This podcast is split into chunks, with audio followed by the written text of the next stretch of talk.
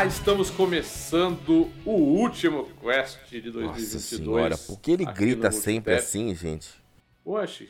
Baixa quer o lumen então, trouxa. É, ué. Ou então espera, se eu falar que eu vou começar, você fica uns 30 segundos fora e depois você Ó, volta. o Vitor não fica satisfeito. Quando você fala baixo, ele ah, tá É. animado. Aí quando eu falo alto, aí ele tá gritando. Porra, Não Vitor, dá pra- dá pra- Gente, sou eu, gente, sou eu. Eu Passei o ano Não dá inteiro pra- reclamando, o ano inteiro perguntando quem convidou o Vitor. Eu vou, ter, vou terminar o ano como? Sendo legalzinho? Não faz sentido. Ai.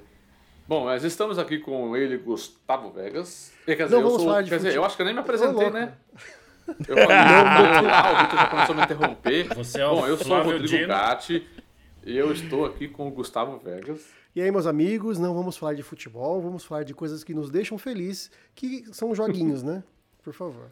Nossa, a gente tava super animado naquela gravação, na última gravação sobre Copa do Mundo, né? Pô, Copa do Mundo, Tá que pariu, bem, cara. Tite é um Todo lixo. mundo confiante, né? Tite, lixo. Ai, ai. Aí você sonha, aí você vai lá dormir, você sonha com o Brasil ganhando de 1 a 0 faltando 4 minutos pra acabar o- a prorrogação. E sete Sobe jogadores no sete campo de pro ataque. Tomar no rabo, viu? Eu estou aqui também com o Renan Martins. Fala, pessoal. Vai dar Messi, hein? No final. O áudio tá correto hoje, ô Chegou Renan? leiteiro, Ajustou? Chegou dançando. Tá, hoje tá. Ajustou o. Audacity direto aí, Renan? Já aprendeu? Já fez o cursinho online da... Já, pô, já, já testei. Acho que não fez, Telecurso porque 2000. algum problema aí. Já E testei. aí, Renan? Tá tudo bem? O Renan tá gravando a calçada. Tá, pô. É que o Renan, ele tem aquela animação muito boa, tipo... Tipo Racionais MC, né? E aí, Renan, tudo bem? E aí? Salve, família. A animação do Renan é maravilhosa. Racionais, é osso. Bom, estamos aqui também com, vocês já ouviram, com o Vitor Santos. Olha eu aqui, mãe, tô na Globo, né, Ana? Ana? O Galvão hoje meteu pau no brasileira. Acho é pouco aquele time Nossa, medíocre do nada ele Tite. começou a falar. Também a Argentina amassou a Croácia. A Croácia que a gente parecia time gigante contra a gente. A Argentina Ah, e pelo amor de Deus, viu? fez parecer o Ibis Se Futebol a Clube. Croácia fosse um Ibis bom Futebol time, chamava Croácia, não era nem Croácia. Nossa senhora. Ai, ai, ai. Bom, vamos então, antes da gente começar a Copa do Mundo, a gente não vai falar mais nada, porque a Copa acabou pro Brasil. Não, é, agora é a Copa do Mundo Brasileiro. do Multitap. Quem vai ser o campeão? Não, Agora, agora, vamos torcer pra exatamente. Argentina agora. Torcer Agora pra nós vamos Argentina. para o. Nós vamos no episódio de hoje para o, o campeonato mais importante do, do, do ano, né? Que é o nosso top 5 de 2022. O A nossa listinha, né? A gente vai descobrir aquele famoso programa de listinha maravilhoso, programa de treta, de. de Quem briga. será, quem será a geração belga do Multitap? Exatamente, a geração que promete nunca ganhar nada. Mas antes da gente Essa não é ir lá, Inglaterra? ir lá pra, pra treta, pra nossa listinha, cagar a regra. Ah, treta vamos nada, vai ser tudo igual. recados aqui. vamos dar os importantes recados aqui. Falar que você consegue ouvir o Quest no seu agregador de podcast preferido. E se ele permitir que você nos avalie, vá lá e dê cinco estrelas pra gente. Pô, eu descobri essas semanas, eh, fazia muito tempo que eu não entrava, que lá no, no Spotify a gente tá com mais de 20 avaliação. Olha que legal. Olha que maravilha. Maravilha. Estamos com nota 4.4. É pra estar 5. Tô triste, mas tá bom, tá bom. Não, tá ótimo. O nosso tamanho tá ótimo. Bom, temos também as nossas redes sociais, é a, arroba no Twitter, no Facebook e no Instagram. Então vai lá e siga a gente na sua preferida. O nosso grupinho do Telegram, que a gente tá falando bastante Copa do Mundo lá. Sempre que tem jogo, o Crack Neto aparece lá para O Crack Neto nosso, que é o Renan, né? Aparece lá pra falar barbaridades sobre a Copa do Mundo. É t.me barra amigos do Multitap. Entre lá se você tem o Telegram instalado aí. Ele vai direto, assim que você digitar no navegador lá, ele vai direto pro grupo lá. É só você preencher o CAPTCHA lá pra, pra gente ter certeza que você não é um robô, né? E você conversa com a gente lá no nosso grupinho. E por último, e não menos importante, temos nosso link de afiliado da Amazon. Qualquer comprinha que você queira fazer lá na Amazon, faça com o nosso link de afiliado. Né? Agora, final do ano, comprar os presentes de Natal. A gente já teve ouvinte que comprou o presente de Natal lá do, dos, dos, dos filhotes no, no nosso link da, da Amazon lá. Então, muito obrigado. É, compraram cachorro na Amazon? Bagaça. Compraram o quê? Cachorro? É? Os filhotes? Por que cachorro? O que, que você achou? O que, que você achou? O que, que você Filhotes? achou? Edu? Cachorro?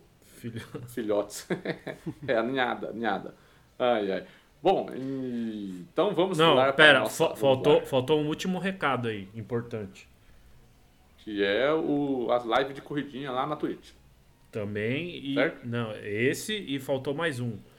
Que todos devem pagar os seus impostos e ainda há tempo. Ainda tem.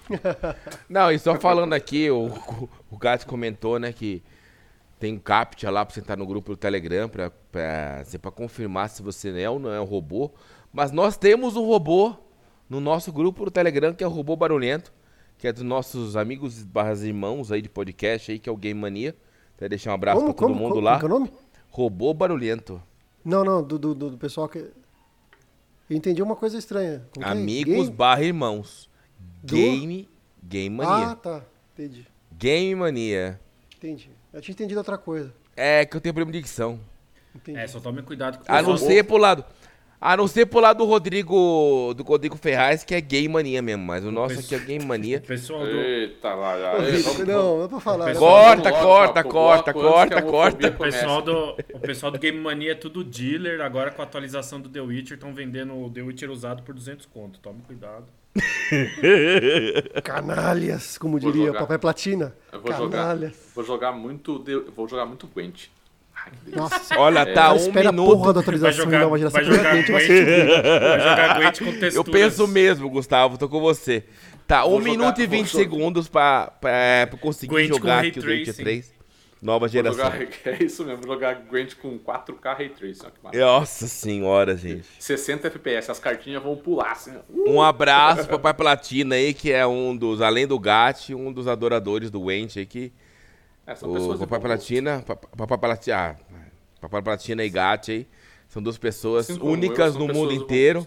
Ah, é bom gosto no mundo do Gwent. Vamos lá, va- vamos lá então. Vamos, o Gwent ainda não, não, não- O Gwent não vai ganhar o jogo do ano nosso, infelizmente, mas vamos lá então Será para o que nosso. aguenta? O? Qual é o melhor jogo de 2022 para o Multitap? Se é que existe o melhor jogo, né? Vamos lá para a nossa missão.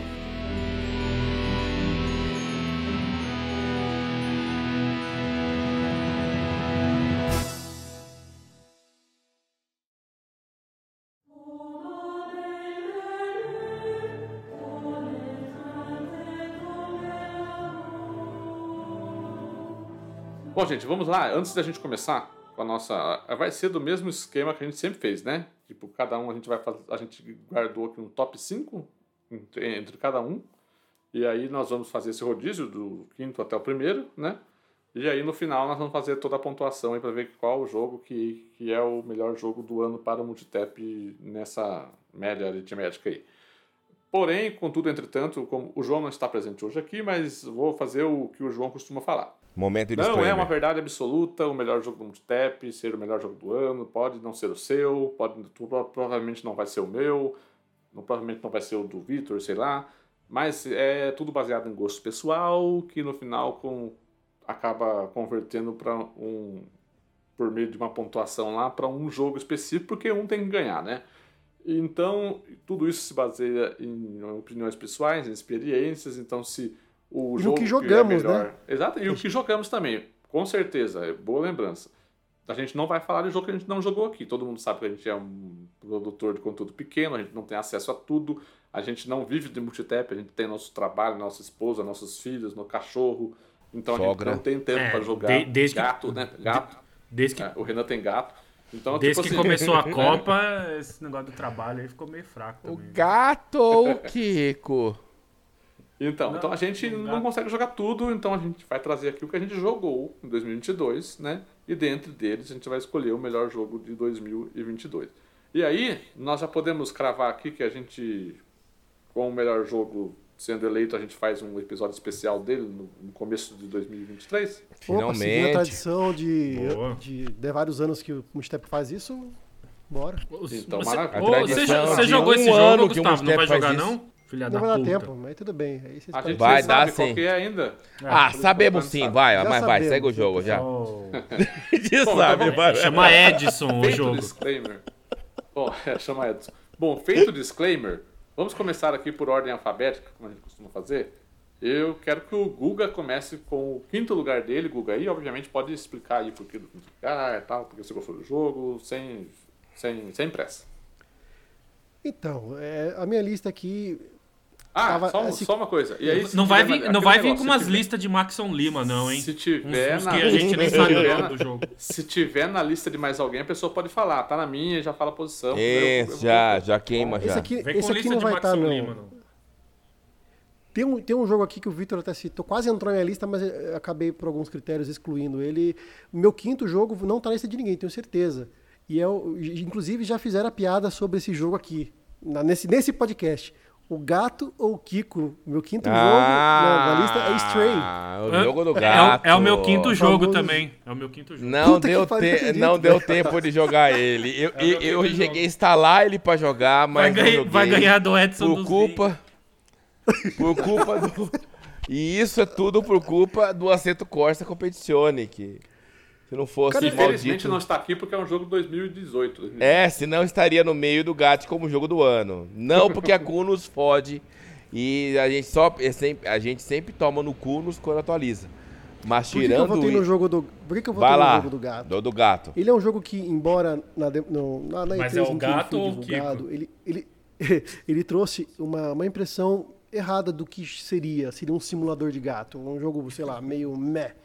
Mas, na verdade, ele traz esse- essa mecânica de você ser Simulador de gato e envolve em todo um contexto, cara. No mundo, naquele mundo que ele se insere e o porquê tá acontecendo e se transforma numa jornada, cara. É, é- é incrível a jornada que você faz conhecendo aquele mundo, tentando conhecer o porquê aquela situação está ali posta daquele jeito. Um jogo que me surpreendeu. É um jogo indie feito por uma empresa que não é muito, não é muito grande, né? E, e ele é muito bem feito naquilo que ele se propõe, a jogabilidade, a mecânica de gato e a resolução de puzzles. E O- o visual é veio bem bonito também, Foi uma né? grata surpresa. é um jogo lindo né o, Sim. Guga Tá na, Sim. tá na minha Muito quinta bonito. posição também, por essas coisas que o Gustavo falou.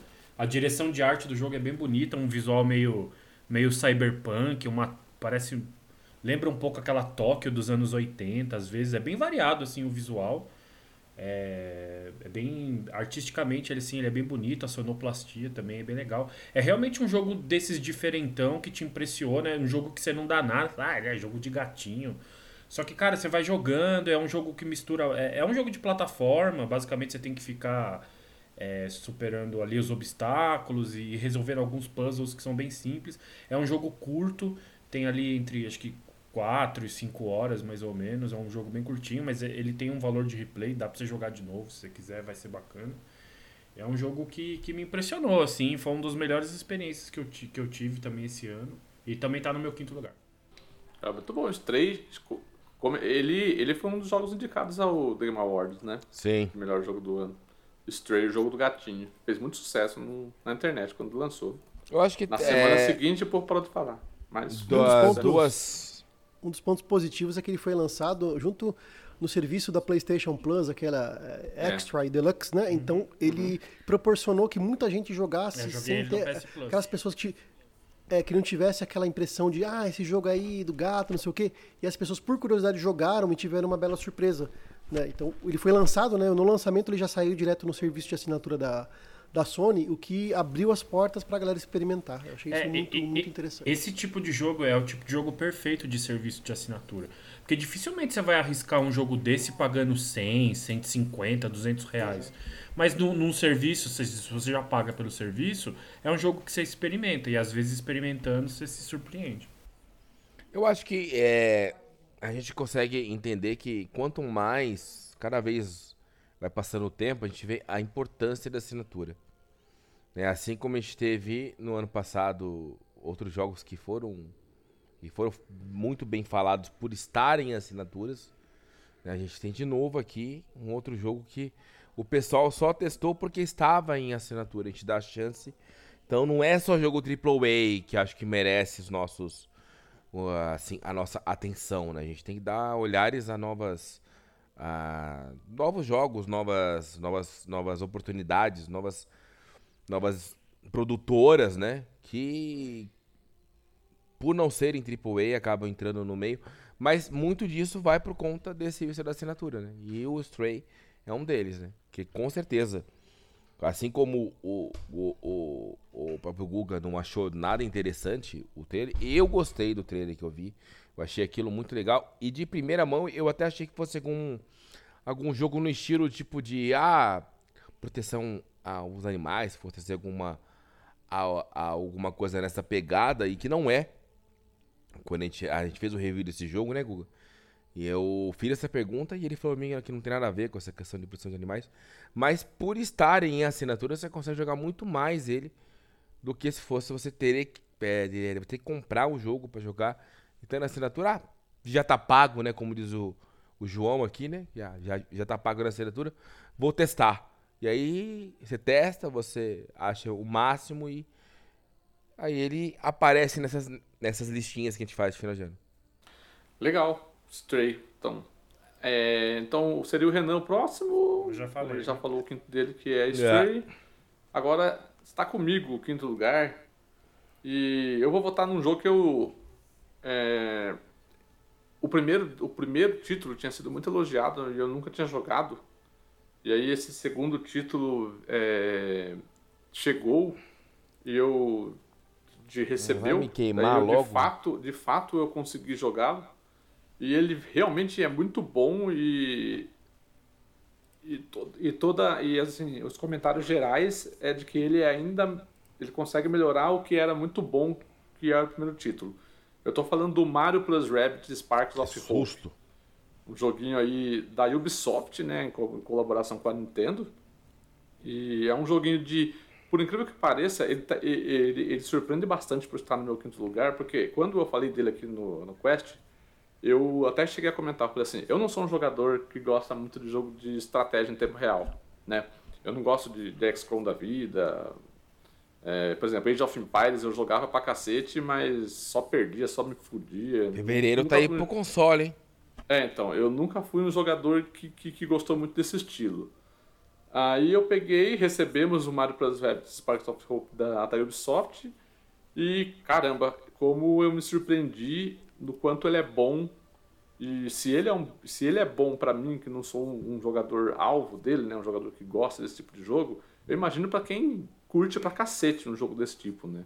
É, meu, eu acho que primeiro, sem repetir muito o que eu já falei no Quest, eu acho que, obviamente, o carisma dos personagens do Mario, é, da franquia Mario, né? Com os Rabbids, eu acho que funcionou demais essa química entre eles. A, a, a dinâmica entre eles é muito legal, principalmente nas ceninhas de CG e tal. E, mas eu, eu acho que o grande trunfo dele é o quanto ele consegue deixar dinâmico e simplificar o RTS, sabe? É, ele é um jogo nem parece um RTS, porque RTS para mim sempre leva sinônimo de jogo pesado, de jogo burocrático, sabe? E não, cara, Mario Plus Rabbids eu acho que é puta, sensacional ele dá uma reviravolta assim no gênero para mim que, que deixa o jogo super atrativo para quem nunca sequer gostou do, do gênero, como é o meu caso. Então, assim, se você é igual eu, que não gosta, cara, dê uma chance para Mario, Mario Plus Rabbids, é um jogo exclusivo de Switch, né, por, por, por ter Mario no nome, né, mas é, é muito bom, cara, muito bom, eu adorei esse jogo e eu ainda não tive oportunidade, mas eu quero é, retroceder ali, voltar a jogar o primeiro para ver o que, que mudou, né? Para ver o que, que, o que, que ele evoluiu, o que, que ele de fato todo mundo falou que ele melhorou demais do, do primeiro para o segundo, que o primeiro já era um jogo excelente. Então Mario Plus Rabbids aí tá no meu top 5. E assim, Gatti, é, só complementando aquilo que você falou, né? Prova todo o, o valor que ele tem que para você que não gosta de XCOM ter colocado ele em quinto lugar, mostra como ele atende as duas as duas vertentes. A quem gosta da XCOM e a quem não gosta. A quem chega para a quem chega por causa do Mario. Alguém chega por causa do Rabbids, entendeu? Então eu acho que ele ele é tão acessível a ponto de não falhar a quem gosta muito e a quem não conhece nada, entendeu? Então é, é interessante, é um ponto muito bom isso. De você não gostar e você tá colocando um cara como top 5 seu e você não sendo um cara que gosta desse tipo de jogo, entendeu? Não, exatamente. É, eu acho que, obviamente, que um cara que é hardcore de RTS e tal, ele, ele, ele precisa encarar o jogo como um um RTS de entrada, vamos dizer assim, sabe? Ele fala, ele tem que ir para Mario Plus Rabbids e falar assim, ó, eu sei que o jogo não vai ter toda a complexidade que eu tenho num, num XCOM da vida, num, num outro, sei lá, né? é, no Company of Heroes, alguma coisa do tipo. Mas eu acho que é exatamente por isso, sabe? Mas eu acho que daí eu, eu, eu acho que esse, o jogador hardcore, se ele for com essa mentalidade, ele vai curtir bastante o jogo também, porque tem muita coisa de RTS legal ali, sabe? É, principalmente a questão das habilidades, como elas entram em sinergia um, um, com, um com os outros, a, a, a possibilidade de você, de você por, por meio dos Sparks, que são as estrelinhas lá que você coleta no jogo, você poder mudar a forma como um personagem joga, uma, habilidade dele específica tal. Então o personagem não é, não é travado, aquele personagem só faz isso. Ele pode fazer coisas diferentes dependendo do, do, do quanto você customiza ele antes da batalha ali. Eu acho que esse tipo de coisa é, pode soar meio complexo. Fala, não, mas então é complexo. Não, não é complexo. Que você senta para jogar, não é complexo. É super fácil, super tranquilo, super didático, super intuitivo. Então, é, eu acho que por, por causa disso, sabe, de ter essa, essa pitadinha de complexidade, ele vai atrair, ele vai, ele vai agradar quem gosta de RTS, quem fala, oh, pô, aqui tem um pouquinho de complexidade, tem umas paradas legais. Ao mesmo tempo, é, o carisma, a questão dos personagens, essa essa essa complexidade barra não complexidade, né? Essa, essa tentativa de deixar o jogo um pouquinho mais mais mais é, complexo, mas nem tão não tão difícil, vai atrair as pessoas que como eu não são tão ligadas ao gênero. Então, puta, por isso que está no meu quinto lugar. Eu acho que ele é um é um jogo que balanceia muito bem isso daí e pode agradar muita gente. Se Deus quiser, acho que daqui a uns 20 dias eu estarei jogando compre né, quando você tiver com o Switch na mão, jogue, por favor, que você vai. Você vai é, com certeza eu vou, eu vou compartilhar a conta com você, né? Então eu vou jogar. É, então tá vendo? Já tá, já tá, já tá encaminhado já. Já tá encaminhado já. Vamos pro Vitor então, Vitor? Encaminha então o seu quinto lugar aí pra nós. Eu vou queimar o top 1 do, do Goga, que eu acho que esse jogo. Que assim, eu entendo como melhor jogo do ano, é muito não só. Puta, né? Eu não sou. Porque assim, deixa eu, deixa eu, eu explicar. Porque assim, quando a gente teve lá. Todo, filho da puta. Não, mas a questão não é essa, cara. Mas a questão é que, assim, a gente. É, a minha. Isso é minho, é, isso é meu, né? E isso é. A minha belinha agora tá latindo agora. Isso é muito pessoal, cara. Eu acho que, assim, independente se eu joguei o jogo todo ou não, tá? Até porque a gente é mídia especializada e mídia especializada não precisa jogar o jogo todo para analisar. Né? Mas assim, eu acho que um jogo, ele não é só história, ele não é só mecânica. Ele é tudo aquilo que ele traz, tudo aquilo que ele inova, tudo aquilo que ele tudo aquilo que ele surpreende. Obviamente, quando você pega um filme muito bom, pô, o filme é muito bom. Que história da hora, mas é aquilo que você espera de uma história. Dela ter dela ter umas cenas espetaculares, um, uns plot twists bem legal, entendeu? Mas quando você fala de um jogo de videogame, tem que, ser, tem que ter alguma inovação, tem que, ter, tem que, tem que quebrar aquela quarta parede, tem que, tem que quebrar uns paradigmas. E eu acho que isso faltou para esse jogo. Obviamente não tem como o jogo do Kratos ser ruim. Não tem como. O, tem o que falam que o Ascension é muito ruim, mas eu zerei ele, numa semana que eu tava com até, eu, eu tava até com o pé, é, tava com o joelho engessado. Zerei ele é... numa semana e, e eu gostei muito dele. Eu gostei muito dele, cara. Eu acho que é um jogo, quando, assim, quando você entende a proposta dele, você não acha que ele é ruim. É que o povo tava lá, não, porque o Kratos tem que ser forte. Não, mas ali é um negócio muito atrás, entendeu? Então quando você pega um jogo, quando você olha pro lado história, história do que o jogo. Cara, é fenomenal. O jogo é espetacular. A história do Kratos, depois de 2018, parece que deu um boom. Os caras criaram. Eles. eles eu, eu acho que essa mudança do. do, do, do da onde eles tiraram lá da, é, assim, essa troca de método, é, de como chama de, de, de, mitologia. Mitologia, essa troca de mitologia foi fantástica, era o que a franquia precisava. Sair de uma mitologia e ir para outra. o essa conexão da esposa com o Kratos foi fenomenal, cara.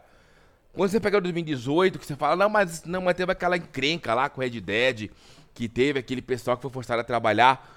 Cara, independente, a quebra de paradigma do God of War 2018 foi muito maior do que o do Red Dead. O Red Dead, quando você pega a mecânica em si, do primeiro pro segundo, foi só o mundo aberto. tem mais um monte de coisa, mas uma, um mundo mais vivo, mas não foi uma quebra como foi o God of War, entendeu? Então você entendia. Então aqui eu, eu, eu trago ele como top 5 justamente por essa questão da história, porque temos muitos exemplos de jogos aí que, que na sequência eles se perdem na história, eles se perdem na mecânica, eles se perdem na mesmice. E aqui, por mais que. Vamos, vamos pegar o Horizon, o Horizon Forbidden West. É um jogo que o primeiro não, não me segurou. Mas não me segurou nem na história, nem no jogo. Assim, nem na, nem na mecânica. No God of War, a história é surpreendente segura. Então por isso que ele tá no meu top 5, entendeu? Ele é um jogo que ele é história fenomenal, mas que ele poderia ser uma DLC. Entendeu? Ele, ele poderia ser uma DLC. De 40 do, horas DLC. De, tá, tá, tudo bem. Assim, assim como teve aquele standalone lá do. Lá do Homem-Aranha, lá do Spider-Man, que teve, que, que é muito dura boa. Dura 6 horas. Dura 6 horas. Então, assim, é que não tem como você comparar a questão de história, entendeu? Mas história é história, cada uma dura o seu tempo. Então, por isso que o meu top 5 é o God of War Ragnarok. Entendo que ele é um excelente jogo, não tem como falar mal dele, porque, pô, essa essa mecânica que eles colocaram em 2018 dá pra dá, dá pra dá para perpetuar durante várias continuações aí. Mas não ganha, é, mas não ganha como o melhor do ano para mim, entendeu? Então, obviamente, eu não poderia deixar de lado esse jogo. Então coloco ele em quinto lugar aqui, o God of War Ragnarok. Desculpa, Guga, não foi a minha intenção de ter quebrado o seu top 1, entendeu? Mas. Eu é... só não é concordo com o argumento, mas beleza. é, um, por isso que por teve isso que aquele disclaimer do começo é... que. Cara. Sim, sim. É, é, muito pessoal vai, isso, aquilo é, que te pega, entendeu? Porque senão então... a gente então vai dizer que Dark Souls 3 não é bom porque não inova tanta coisa em relação ao Exa Dark Souls 1. É, exatamente, exatamente, obviamente. Mas. Então, o Dark Souls 3 não entraria no seu top 1, porque na verdade ele tem muito do Dark Souls 1. Então. Depende do ponto de vista, mas. Assim... Diferente do Edson dos Rings, que esse sim quebra um paradigma. Né? O Dark Souls 3 não. Quebrou. Em comparação a 1. O Edson dos Rings é o Mas vamos Zelda lá. com sangue. É o Zelda da Nintendo, né? O, o, Zé, o, o, é, o Edson é o Zelda da multiplataforma, vai. Mas vamos lá, vamos, não, não vamos quebrar a top 1, não, vai. Ah, mas já, já, já quebramos aqui, teve um coito interrompidaço aqui no programa, né? Porque esse quinto lugar aí já matou o primeiro lugar do Guga, Guga? Primeiro lugar. Primeiro lugar já matou alguma posição do Renan também. É o meu terceiro lugar. Olha só. Eu, eu, eu diferentemente do, do, do Victor, não, só queria citar que assim, eu concordo que ele não inova muito, mas eu acho que ele, ele tudo que o do, do, do, do nossa, eu enrolei tudo. Tudo que o de 2018 fazia, ele faz melhor. Então, assim, ele não inova em nada, mas eu acho que ele faz melhor Exatamente. o que o primeiro fazia. Então, eu achei a história, eu tô achando, eu não terminei ainda, mas achei a história dele melhor. Achei artisticamente mais bonito também. Tipo, os, o cenário tem mais detalhes. A lore é mais bacana. Alguns ajustes de gameplay também que deixaram o jogo melhor, sabe? Então, assim, é o que, é o que eu esperava do Forbidden West que acabei me decepcionando. O Forbidden West não é um jogo ruim, mas para mim ele é pior do que o, o primeiro. E o God of War Ragnarok, para mim, ele é melhor que o de 2018. Então, por isso ele, eu coloquei eu ele na minha terceira posição. Eu acho que esse Ragnarok é mais ou menos o que a gente encontrou, Renan, quando a gente pegou aquela trilogia do Ezio. Que a gente teve o 2, teve o Brotherhood e teve o Revelation. Quando você jogava o, o, o Brotherhood, você sentia o crescimento do, do Ezio. E no Revelation você entendia que era o final de uma saga do Ezio. É mais ou menos o que você sente do Kratos aqui, entendeu? Aquilo que a gente brinca muito, que é se você quer ser um pai melhor, se joga o God of War 2018, aqui você vê realmente ele é um pai preocupado. Ele é uma pessoa que é muito diferente do primeiro. Daquela forma, muito rude de ser com de ser com Atreus, então tem tem uma evolução do personagem, como também tem uma evolução muito nítida do Atreus. O Atreus é praticamente outro personagem do que você encontrou no primeiro. Obviamente, anos se passaram, né, teve, esse, teve esse amadurecimento forçado, entre aspas, aí, né? de tudo, de todos os acontecimentos do primeiro. Então, é uma coisa que você vê que tem uma sequência muito bem feita, muito bem escrita. Tem um, é, é sim, tem que tem, tem, tem que aplaudir a Santa Mônica aí por tudo que ela transformou aí do, da, dessa da sequência do, do, dos dois, entendeu? Eu não tenho nada contra esse jogo, pela, é, assim, pelo amor de Deus. Ele é um excelente jogo. Só que, em questão de mecânica, é quase a mesma coisa, entendeu? O que muda aqui é a história. Aquilo assim, cai muito naquilo que a gente conversou quando saiu o, o Forbidden West, que todo mundo saiu criticando. Ah, é a mesma coisa. Mas se tá bom, tem que continuar, entendeu? Isso não é o defeito. Isso é uma escolha. E, e não é uma coisa errada, é uma coisa assertiva. Talvez se mudasse da água pro vinho, o pessoal ia reclamar. Ou, entendeu? Porque foi muito bem aceito tudo que foi feito em 2018. Então, aqui tinha que continuar. Eu acho que eles não estão errados, eles estão certos em continuar. Entendeu? E todas, as, to, todas essas, essas, é, essas melhorias e que o Renan comentou são perceptíveis, ob, obviamente. Lógico, eu joguei no Play 4, eu não joguei no Play 5. Então, a versão do Play 4 é praticamente a mesma coisa do 2018 lá para agora. Obviamente, se, se eu tivesse jogado no Play 5, a minha nota poderia ser melhor? Poderia não. ser melhor. Porque o jogo não é não... sobre gráfico, não é sobre desempenho. Exatamente. É isso que eu tô dizendo. Exatamente. Não seria diferente a nota. É, exatamente, não, entendeu? Eu, eu, não, joguei, não joguei o Ragnarok ainda, mas eh, eu não sei se eu concordo com a sua opinião, Vitor, porque eu acho que, primeiro, quatro anos de um pro outro é muito pouco tempo para você pensar e exigir é, alguma mudança muito drástica, alguma evolução muito gigante em, em jogabilidade e tal. E aí você entra em contradição quando você fala do, do, do Horizon, do, do, Horizon Zero Dawn para Forbidden West, que é um ano a mais, eles têm cinco anos de, de diferença, porque foi 2017, né, o, é. o Horizon Zero Dawn, e o Forbidden West Não, no começo desse ano, é 2022, e... certo? Sim. É, é 17 ou é 16? 17, né? 17.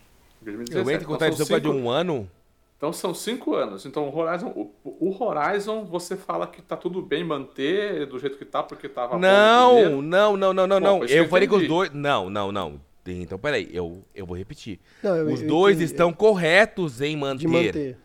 Só que na minha concepção ele entra em top 5 por, por, por não trazer nada de novo, entendeu? É, o que, o ele que é um ótimo do... jogo. Uhum. O que eu discordo do argumento do Victor é, é que do, outro, vou dar outros exemplos. Deu o exemplo do Dark Souls 1 e Dark Souls 3, que na essência não, é, é, mais do mesmo, então poderia ser uma DLC, então. Forza Horizon 5 é, poderia ser uma DLC do Forza Horizon 4, porque não muda muita coisa, continua a mesma coisa. Gears Só é of é War. É. Não, depende da, depende da plataforma que você joga. Obrigado. É, depende da plataforma que você joga. Se eu jogar no Xbox One Fat. Por isso que eu falei, ser... se eu tiver jogado no Play 5, talvez melhor seria. Talvez ele mas subisse segunda Então, mas a questão. Mas aí, mas aí você entra em contradição, porque o jogo não é só gráfico. não é só não é gráfico, só... mas é uma. Então, mas é uma. É, é tanto uma... não é só gráfico que Elden Ring, se for comparar com qualquer. com, com, com o próprio God of War é, Ragnarok não, é gráfico de Saturno. Então, no, o jogo não é só gráfico. Então, por ele ter um gráfico mais feio ou mais bonito, não vai alterar mas o é, dele. Mas aí é Entendeu? a questão da balança, Gat, é, o Gat, ou, ou Guga. É a questão do, do, do, do peso de cada modificação. É, de cada. Dark Souls tem gráfico de Saturno também, qualquer um deles. Mas a entende? quebra de paradigma de um mundo fechado para um mundo aberto é muito maior do que uma for... história melhor. Uhum. Mas se for toda vez você buscar uma quebra de, quebra de paradigma, você não vai encontrar uh, isso nos jogos AAA. Vê por vez ou outra você encontra. É, Mas as quebras de a roda sempre. É, as quebras de por paradigma que... você encontra geralmente em jogos indie. E, Sim. E eu não vejo você escolhendo um jogo o jogo com o melhor do ano, um jogo indie, por exemplo, entendeu? É Cara, no ano passado foi é, no ano passado foi Take Two. E não é um jogo indie. Tudo bem, mas ele é, mas é de uma produtora que é, mas, mas não é AAA. Não é AAA. É sim, é sim, ele tem investimento de AAA. A, hum. a EA investiu, pagou uma grana pro cara fazer um puta de um trabalho. Ah, mas é outra não, mas, coisa também, tipo, é, né, de, é, o God of War Ragnarok é o segundo jogo de uma franquia, ele, ele, ele encerra uma, uma, uma história, ele encerra um ciclo do personagem. Eu acho que ele é, encerra, eu acho que tem terceiro. O Guga vai eu justo. It Takes Two é uma coisa completamente à parte, Sim, né? sim. Tipo, é uma, é uma coisa, é uma eu- coisa totalmente inventiva que o cara tinha liberdade de fazer. Sim. Vou fazer um jogo totalmente do meu jeito.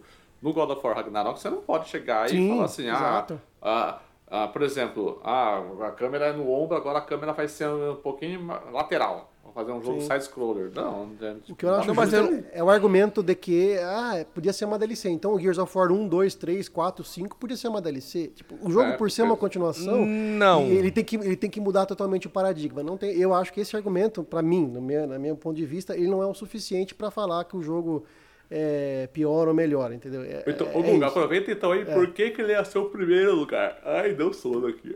Ele é meu primeiro lugar porque simplesmente ele, ele consegue reunir jogabilidade, narrativa e, e tudo que um jogo pode oferecer de qualidade técnica também está nesse jogo. E tudo, ele, tudo que ele fez no primeiro jogo ele faz melhor e diverte tanto quanto. O core do jogo é, é- o combate está muito gostoso, como eu falei no- na análise que a gente fez do que eu fiz do jogo no, no quest passado aí. A, a- jogabilidade, a jogabilidade, o combate dele está muito gostoso as coisas, os pequenos ajustes que foram feitos na jogabilidade tornaram ele muito prazer- prazeroso. Os, os vários desafios que tem ali de você executar combates, novos bosses, mini bosses, eu acho que ele acrescentou, né, adicionou camadas no jogo ali de combate e de exploração que tornam o jogo muito prazeroso. Inclusive, o pós-jogo, o endgame, né, ele é muito prazeroso. Sobram, aparecem coisas novas para se fazer e você descobre a- novas áreas que você consegue acessar somente após o jogo. Então ele consegue estender de forma natural, é, ele, ele estende de forma natural o gameplay do jogo ali. Tem alguns desafios, alguns upgrades ali da, de armas que você só vai conseguir depois que terminar o jogo. Então ele estende naturalmente a jogatina e é muito prazeroso você correr atrás da platina e de completar os desafios extras ali. E a- as atuações do jogo, a versão, a, a localização em português tá perfeita. As interpretações As são atuações maravilhosas. Tá mesmo. são maravilhosas. A qualidade técnica tá incrível, não tem. Eu vi Eu muitos achei a trilha sonora dele melhor que a do primeiro. Também achei. Tinha aquela questão de volume, às vezes o som tá mais alto que a voz. Aqui não tem isso. Aqui o volume das vozes da parte técnica está perfeito. E assim, eh, como eu falei, a questão de gr- gráfica tá melhor, tá não tá, não tá tá muito parecido com o primeiro, inclusive eu joguei no modo desempenho, porque eu go- gostei da fluidez de jogar em 60 FPS. Então, eu não vi assim, eu vi melhorias na, na questão das texturas. Isso se você comparando né, nos vídeos de, de análise da internet, você verifica que as texturas estão, estão melhores, mas o, o, o- o foco gráfico, não, o foco gráfico de melhoria gráfica está nas texturas. Então eu acho que ele foi um jogo muito completo, a narrativa tá bem interessante, tem, tem, tem os seus pontos fracos, porque eu acho que eles tiveram que, que- que colocar muita coisa num jogo, num, num- jogo só, por encerrar, não ser uma trilogia, né? Mas eu acho que isso é facilmente. é, você. a- a- a- como eu vou dizer, você fe- fecha um pouco os olhos para isso diante da grandiosidade do jogo. Você então, tá enfrentando as é o Valkyrias lá, Gustavo? Oi? As Valkyrias? Que era mó treta, né, no primeiro jogo. Então, no primeiro eu, eu- eu acabei não, não é, encarando esses desafios, porque até porque na época, na época eu tinha pego o jogo emprestado, a mídia física, então assim que eu zerei eu já devolvi. E eu depois comprei o jogo, né, pra, pra ficar na minha, minha biblioteca, mas eu não cheguei a, a continuar jogando. Já nesse daqui eu estou enfrentando, eu, acabei hoje mesmo, tava, antes de entrar pra gravação, eu tava enfrentando aqueles, os, como é que chama lá, os, as- os, os túmulos de Berserkers. São 12 Berserkers, então destruí os 12 falta o último agora, pra, que é o rei, né? E também tem um outro inimigo especial lá pra enfrentar, que eu deixei por último porque ele é mais difícil desses inimigos extras do jogo ali. Então tem muito conteúdo legal, cara. Tô- é um jogo que estende bem e pra mim ele é ali a, jogabilidade, narrativa e essa parte de de, de pós-game, é, endgame e pós-game tá muito legal também. Então, a Santa Mônica fez um trabalho excepcional para mim. Dos jogos que eu joguei esse ano, para mim esse é o que se destacou, esse é o melhor jogo do ano para mim. Tanto que, eu, é, é, tanto que eu mandei pro Guga, acho que quando eu tava jogando, eu mandei pro Guga, eu falei, cara, o, o que, que são aqueles anões, cara? Que tem o- os anões que são irmãos, né? Cara, a gente ri muito com eles, cara. Cada um tem uma. Cada, uma, ca- cada um deles tem uma reação adversa contra o. Contra o Kratos, né? Então um tem uma muito que tem medo. muito- é, que o outro conversa mais jogo, de boa. É a questão do bom humor, cara. Ele, ele tem muito mais que- Nossa, essas é quebras de- demais. de- dos assuntos sérios. O Mimir tira muito sarro do Kratos. Nossa, Os demais. anões ficam tirando sarro do Kratos. É é um negócio muito, muito legal, assim. Quebra, do, quebra um pouco o gelo, sabe? eu lembro uma hora que eu tava jogando e que eu cheguei numa área lá, aí o Zanan falou, viu, é, está com fome? É, tem a cozinha aqui, né? Aí ele falou, não, eu não tô com fome. Aquela voz do Kratos, eu não tô com fome. Tipo, é, parece o Batman, né? Aí, beleza. Aí eu fui explorar um pouco a área, manja. Porque eu, eu não sou mais ruxador, né? Vou explorar a área, né? Aí eu acabei entrando na cozinha e eu vi um anão falei, viu? Aí o, o anão falou assim: É, eu sabia que estava com fome, você que não quis, que não quis assumir. Eu falei, porra, mano, eu parei pra dar risada. Falei, mano, é muito legal que eles, eles interagem com, com coisas muito simples, cara. É muito legal isso. Eu acho isso um jogo muito fantástico. Então, por isso que eu não podia deixar de colocar ele aqui, entendeu? É. é num, assim, ah, não seria justo pra mim, aliás, comigo, né? Eu colocar ele numa menção, sendo que ele tem todo esse acabamento, toda essa qualidade toda. Então, dentro daquilo que eu entendo como melhores pra mim do, do ano, né? Eu tinha que colocar God of War, então eu, eu tinha que falar dele no momento parado aqui pra, pra não ser injusto com que eu. Assim, comigo mesmo, entendeu? Eu acho que você não foi justo com você mesmo, que você não teve coragem de não, de não colocar ele no seu top 5. Mas beleza. O Renan, você Como quer falar assim? Eu coloquei no top 5. Coloquei não, no top Você não teve coragem de não colocar ele no top 5, entendeu? Não, por causa que ele não merece, cara. Ele, ele merece estar no top 5, entendeu? Mim, Ele merece. Pra mim, você mais reclamou do jogo do que elogiou. E, e ele Eu falou não. mais do jogo. Ele tentou, ele tentou é, passar pano, porque falou mais do que eu sobre o jogo que que tá no meu primeiro lugar. Não, mas não, Não, eu, eu acho que não, pra quem eu não tô falando mal. tanto do jogo, pra quem reclamou É. tanto do jogo, ele ser o quinto melhor jogo seu, eu sei lá. Eu, n- Meio eu, contraditório. nenhum momento eu reclamei do jogo. Eu só elogiei ele. Eu só, eu só justifiquei porque ele tá em quinto lugar. Porque tem outros aqui pra mim que eu entendo como melhores. Tô enchendo seu saco. Ô Renan, E você aí, quer eu- comentar alguma coisa aí pra gente partir pro quarto Já. quarto do Gustavo? Não, já, já, lugar? já comentei já. Eu acho ele me- eu acho melhor que o primeiro, por isso que ele aparece no meu terceiro lugar. Então tá bom. Bom, vamos começar o rodízio de novo aqui com o Guga. O seu Vamos lá. quarto lugar, Guga. Só, Agora- pra, só, pra recapitular aqui, então ficou o God of War é primeiro do Guga, terceiro do Renan e quinto do Victor, certo? Sim. Então beleza. Vai, Guga, seu quarto. e no caso, o Gatti não colocou em posição nenhuma porque você não jogou ele, né? Não, Então, joguei, é. Poderia, poderia colocar ou não, mas é só pra, É, não, pra provavelmente constar. estaria. É, só pra Eu gostei constar. muito do primeiro. Senão, por, ah, por que o Gatti colocou? Porque ele não jogou, então ele. Não, joguei. Mesmo sendo jornalista, ele não vai. Exatamente. Eu sou, eu sou um cara transparente, correto. Ele podia simplesmente colocar lá, ler um review lá e falar, não, eu gostei por causa disso, coloquei. tá." Não, não. Eu pensei que o meu quinto jogo não estaria na lista de ninguém, mas o meu quarto, fui surpreendido que o Renan também colocou ele na lista, né? Porém, o meu quarto jogo eu tenho certeza que não tá na lista de ninguém, porque aqui do grupo só eu joguei ele. Lá vem o, Max, No quarto lá vem jogo- o troféu Maxon Lima. É o Immortality. É, com certeza. Ah. Nem sei que jogo é É, esse. é, é, é- cara, ele é um É o jogo. jogo do Sam Barlow lá, né? Somebody Love? Como é que é? Hum, Nome? Não, Barlow. não conheço esse jogo, não.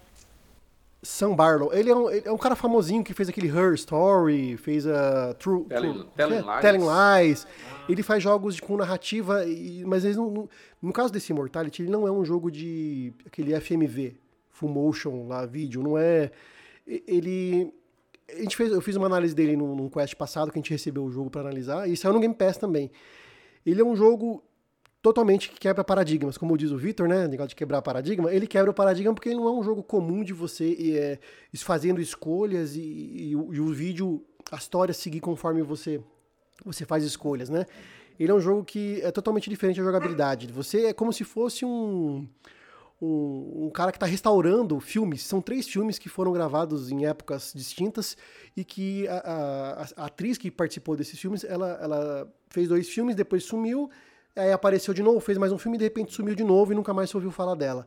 E você começa a pegar os, os, os, os rolos desses filmes que foram gravados e você começa a tipo remasterizar. Você vai encontrando um trecho aqui, um trecho ali, um trecho ali. Então você vai acompanhando é, es- gravações do filme em si, né, e dos bastidores. E a forma como é contada a história, por, por mensagens subliminares, o jeito que a jogabilidade é feita, é uma coisa que te prende. No começo eu fiquei, como eu falei lá na Quest, quem quiser ouvir no, no Quest dele, alguns quests atrás de jogos ali, eu fiquei um pouco perdido, mas eu dei mais uma chance e depois eu fiquei totalmente preso nesse jogo. E eu gostei justamente do jeito que a história foi contada e de como ele conseguiu montar um jogo que, embora não faça sentido, não tenha um sentido linear de história, ele te cativa você continuar jogando através da mecânica dele para descobrir o que aconteceu ali. E você até começa a, a, a, a pegar empatia com alguns personagens, com outros ali. Eu acho que a premissa desse jogo, do jeito que ele foi feito, eu acho que é um cara que ele é diferenciado no mundo dos games. E eu tenho, assim, a, a impressão de que ele me cativou a experimentar os demais jogos. Já baixei o Telling Lies lá no meu no meu, no meu Xbox, está lá baixado para assim que possível jogá-lo. E eu tenho Her Story no, no PC, tá lá na minha Steam. Em algum momento eu também vou experimentar para ver o quão genial esse cara pode ser, né? Porque eu acredito que foi uma, numa, numa, evolu uma, uma evolução, né? Esse Her Story é um jogo mais antigo, salvo engano, 2014, 2015, por aí, né? 16, não... E o Telling Lies é um jogo anterior ao Immortality, então eu gostaria de ver essa evolução dele. De repente é como o Joseph Fares que fez o, o, o Brothers, fez o It Takes Two, fez aquele jogo do, da prisão, que eu esqueci o nome agora, o... vocês lembram da prisão? A Way Out. A Way Out quer ver as ideias do cara quando estava começando para quando ele se tornou mais maduro e ver essa evolução e ver que desde o início ele era um cara que tinha boas ideias. Então, eu pretendo jogar os jogos anteriores desse cara para e acompanhar a evolução e ver até onde ele pode chegar nessa questão de trazer inovações, né? E, e misturar, misturando narrativa, misturando jogabilidade, misturando coisas novas. Então ele está na, na, na, minha lista porque é um cara muito corajoso e executou muito bem esse trabalho. É um, jogo, é um dos jogos mais diferentes que eu joguei nesses últimos anos. É, esse Telling Lies ele é o jogo menos aclamado dele, assim, né? Pessoal fala muito do Her Story, que é um jogo sensacional, assim. Eu só ouço elogios, nunca vi alguém falar mal desse jogo. E o Immortality, ele, ele não, não é tão aclamado quanto o Her Story. A primeira obra sempre é mais aclamada, assim, né? Tipo, normalmente. Mas o Immortality realmente também muita, muita gente falou super bem dele, inclusive o Guga aqui. Eu tô curioso, curiosíssimo para conseguir ter uma oportunidade de jogar ele. E quem sabe jogar os outros episódios também, porque eu também sou desse tipo que gosta desse tipo de jogo. Gosta dessas abordagens diferentes. É... Eu acho que videogame ele tem que ser aproveitado dessa forma, tá ligado? Porque a gente tá cansado de jogo do mesmo jeito, sempre, né? Eu acho que tendo essas coisas diferentes aí são super bem-vindas, cara. Nossa. Bom, quarto lugar então do Guga, Immortality. Não tá na lista de mais ninguém, né? Não, não tá. Só, só eu joguei essa bodega. Porque é, eu não. É, é, é, porque é um jogo, inclusive, que tá no Game Pass. Quem que tiver um interesse de jogar, só ir lá, baixar, jogar. Se não gostar, beleza. Eu, eu admito que é um, não, é um jogo que não é para todos. Né? Não é todo Exatamente. mundo que vai gostar. Renan, vamos para o seu quarto lugar, então? Uhum. O meu, o meu quarto lugar é um jogo que ele, é, ele não foi lançado em 2022, mas ele é um jogo atual. Tipo, ele é um jogo desses modelos aí é, ongoing, sabe? Que tipo todo ano recebe todo, todo ano recebe novas atualizações. Então ele, ele é um jogo tipo atual. Ele, é um, ele recebe constantemente atualizações, que é o Sea of Thieves. E, e porque. e o seu porque... está sempre aqui no nosso é, com alguma Quando o João não tá, o Renan traz ele. Então, mas é, por que, que eu decidi colocar ele em, em quarto lugar? Porque... Qual é o conteúdo do Sea of Thieves que veio, que você tá colocando aí como quinto lugar? Como quarto ah, lugar? Principalmente a oitava temporada, que estreou faz, algum, faz algumas semanas. É... Dessa, assim, o Sea of Thieves é um jogo que recebe é, atualizações grandes a cada seis meses, a cada quatro meses, na verdade. Mas é, as, as duas que ele recebeu em 2022, aliás, as três que ele recebeu, né, a sexta, a sétima e a oitava, eu acho que é, são as melhores de todas as a, grandes atualizações que ele recebeu. Por isso que eu coloquei ele aqui em quarto lugar. É, o jogo tem muitas e muitas camadas para você explorar E finalmente o jogo ele tá se tornando autoexplicativo. Então, por exemplo, na, na oitava temporada apareceram algumas mecânicas novas, como a mecânica de capitania, que, que agora você tem o seu próprio barco. E tá, e como que eu faço para ter o meu próprio barco? O que é que muda? O que, que, que, enfim, como é que funciona isso? O pro, hoje, dentro do próprio jogo, você entende. Então, o Sea of Thieves pecava muito por isso. Tipo, você queria entender como jogar, ah, colocar um novo modo de jogo, colocar uma nova história, como é que eu faço essa história, como é que eu faço... Você tinha que ficar indo no YouTube, na Wikipedia, e que é um erro crasso, né? Tipo, o próprio jogo precisa te ensinar a jogar. E dessa vez o jogo, eu consegui entender todas as novas mecânicas a partir do próprio jogo. Tem uma aba lá em que ele explica para você como funciona, o que, que você tem que fazer, quais são as vantagens, desvantagens de cada modo novo de jogo. Então eu acho que o jogo tá, tá bem mais rico de conteúdo. É um jogo, dessa vez, assim, muito melhor. Não, não em relação ao de 2018, que era um jogo capenga, mas é um jogo muito melhor em relação ao que era o ano passado, por exemplo. Então acho que ele está com, com assim, uma, camadas é, muito ricas de, de conteúdo. Tem histórias agora, por exemplo, que, que, que, emulam, né? Tipo uma campanha single player, que são temporárias, por exemplo. Não são mais aquelas lorotas que ficam lá para você jogar hora que você quiser. Tem histórias que são por temporada. Tipo, ah, é uma campanha que só dura três meses. Depois de três meses a campanha vai embora. Então isso cria também um senso de urgência para você voltar para ele, jogar, porque senão você vai perder a campanha e tal. Então por isso eu coloquei aqui ele em quarto lugar. Olha só, acho que é a tradição, né? A gente sempre tem um, alguma, um conteúdo do Sea of Thieves entre os top 5 de alguém. Sim. Eu acho que, eu posso estar enganado, mas acho que todo episódio durante esses 3, 4 anos tem, tinha um. É, mas eu coloquei porque, de fato, esses, essas últimas atualizações me surpreenderam bastante, assim. Não foi tipo só pra, porque eu achei legal. Eu achei que elas são. Uhum. transformaram o jogo muito mesmo, sabe? Não, não, realmente, realmente. É justo, é justo. Se você gostou, tem que estar tá mesmo. É, acredito que não tá mais ninguém, né? Não. Não. Se, eu tivesse, se o João tivesse aqui, provavelmente estaria no dele. Sim. é, Talvez no primeiro lugar né? No primeiro lugar. Bom, vamos para o meu quarto lugar. Que meu quarto lugar é um joguinho que veio lá no começo do ano, mas eu consegui lembrar dele para colocá-lo aqui no meu na minha quarta posição. Eu estou falando de Sifu, exclusivo de PlayStation aí, que chegou no começo do ano. E cara, como Sifu é bom, velho. Nossa senhora. É, eu lembro, eu, eu, consegui resgatar lá fevereiro, quando eu tava jogando ele, eu falei, meu Deus do céu, esse jogo é sensacional. Porque ele é um beat'em up com roguelike, roguelite, e é aquele tipo de jogo que tem um fator replay incrível, que, que faz vontade de, de continuar no roguelite, que não te desanima em nenhum momento, tá sempre te impulsionando. E, mano, que delícia, que delícia de mecânica de combate de Sifu.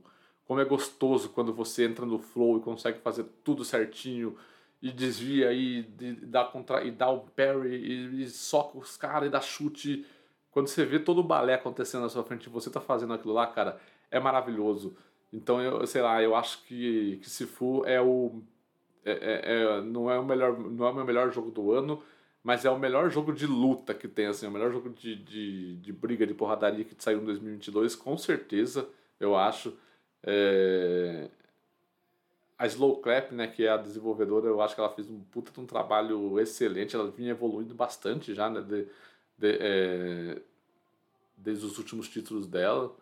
E, e, que são coisas mais modestas. E aí o, o, o Sifu foi um jogo que, que, que destacou mais, né, a desenvolvedora.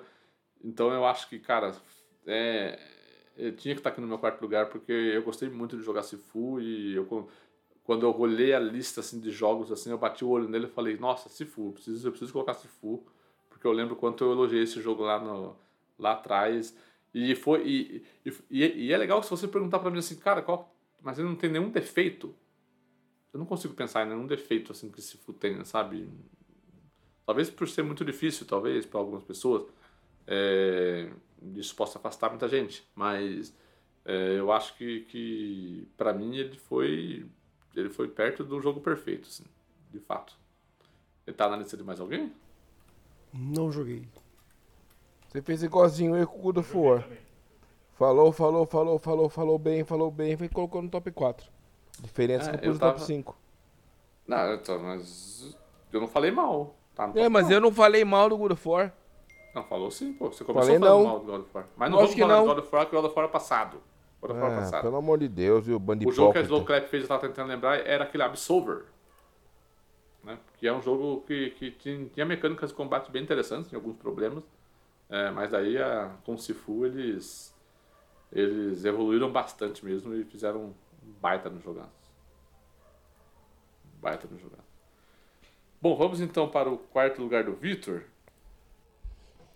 Cara, eu vou, eu vou falar o seguinte pra você. Fazia muito tempo, eu, eu acho que o, o, o, o jogo multiplayer, que, como diz o Gustavo, né, muito, é, sempre fala, né? Ah, mas é legal jogar online. Ele fala, cara, chutar latinha com os amigos é legal. Mas quando você junta isso a um jogo que você nunca deu a chance ou você nunca conseguiu gostar, faz com que eu traga esse jogo como top 4 do meu ano. Eu tô falando de Tina's Wonderful. Wonderful World, né? O que é o lá? O Wonderlands. Wonderlands. Eu coloquei Wonderlands. Wonderlands. Wonderlands. Wonderlands. Então, o que acontece com esse jogo aqui? Porque é o seguinte, quem escuta o programa e sabe muito bem, vocês conhecem muito bem, sabe que a minha amizade com o Gustavo vem de muitos anos, cara. E, e a gente sempre jogou junto e tal, e fazia muito tempo que a gente não jogava um jogo junto, assim, durante muito tempo.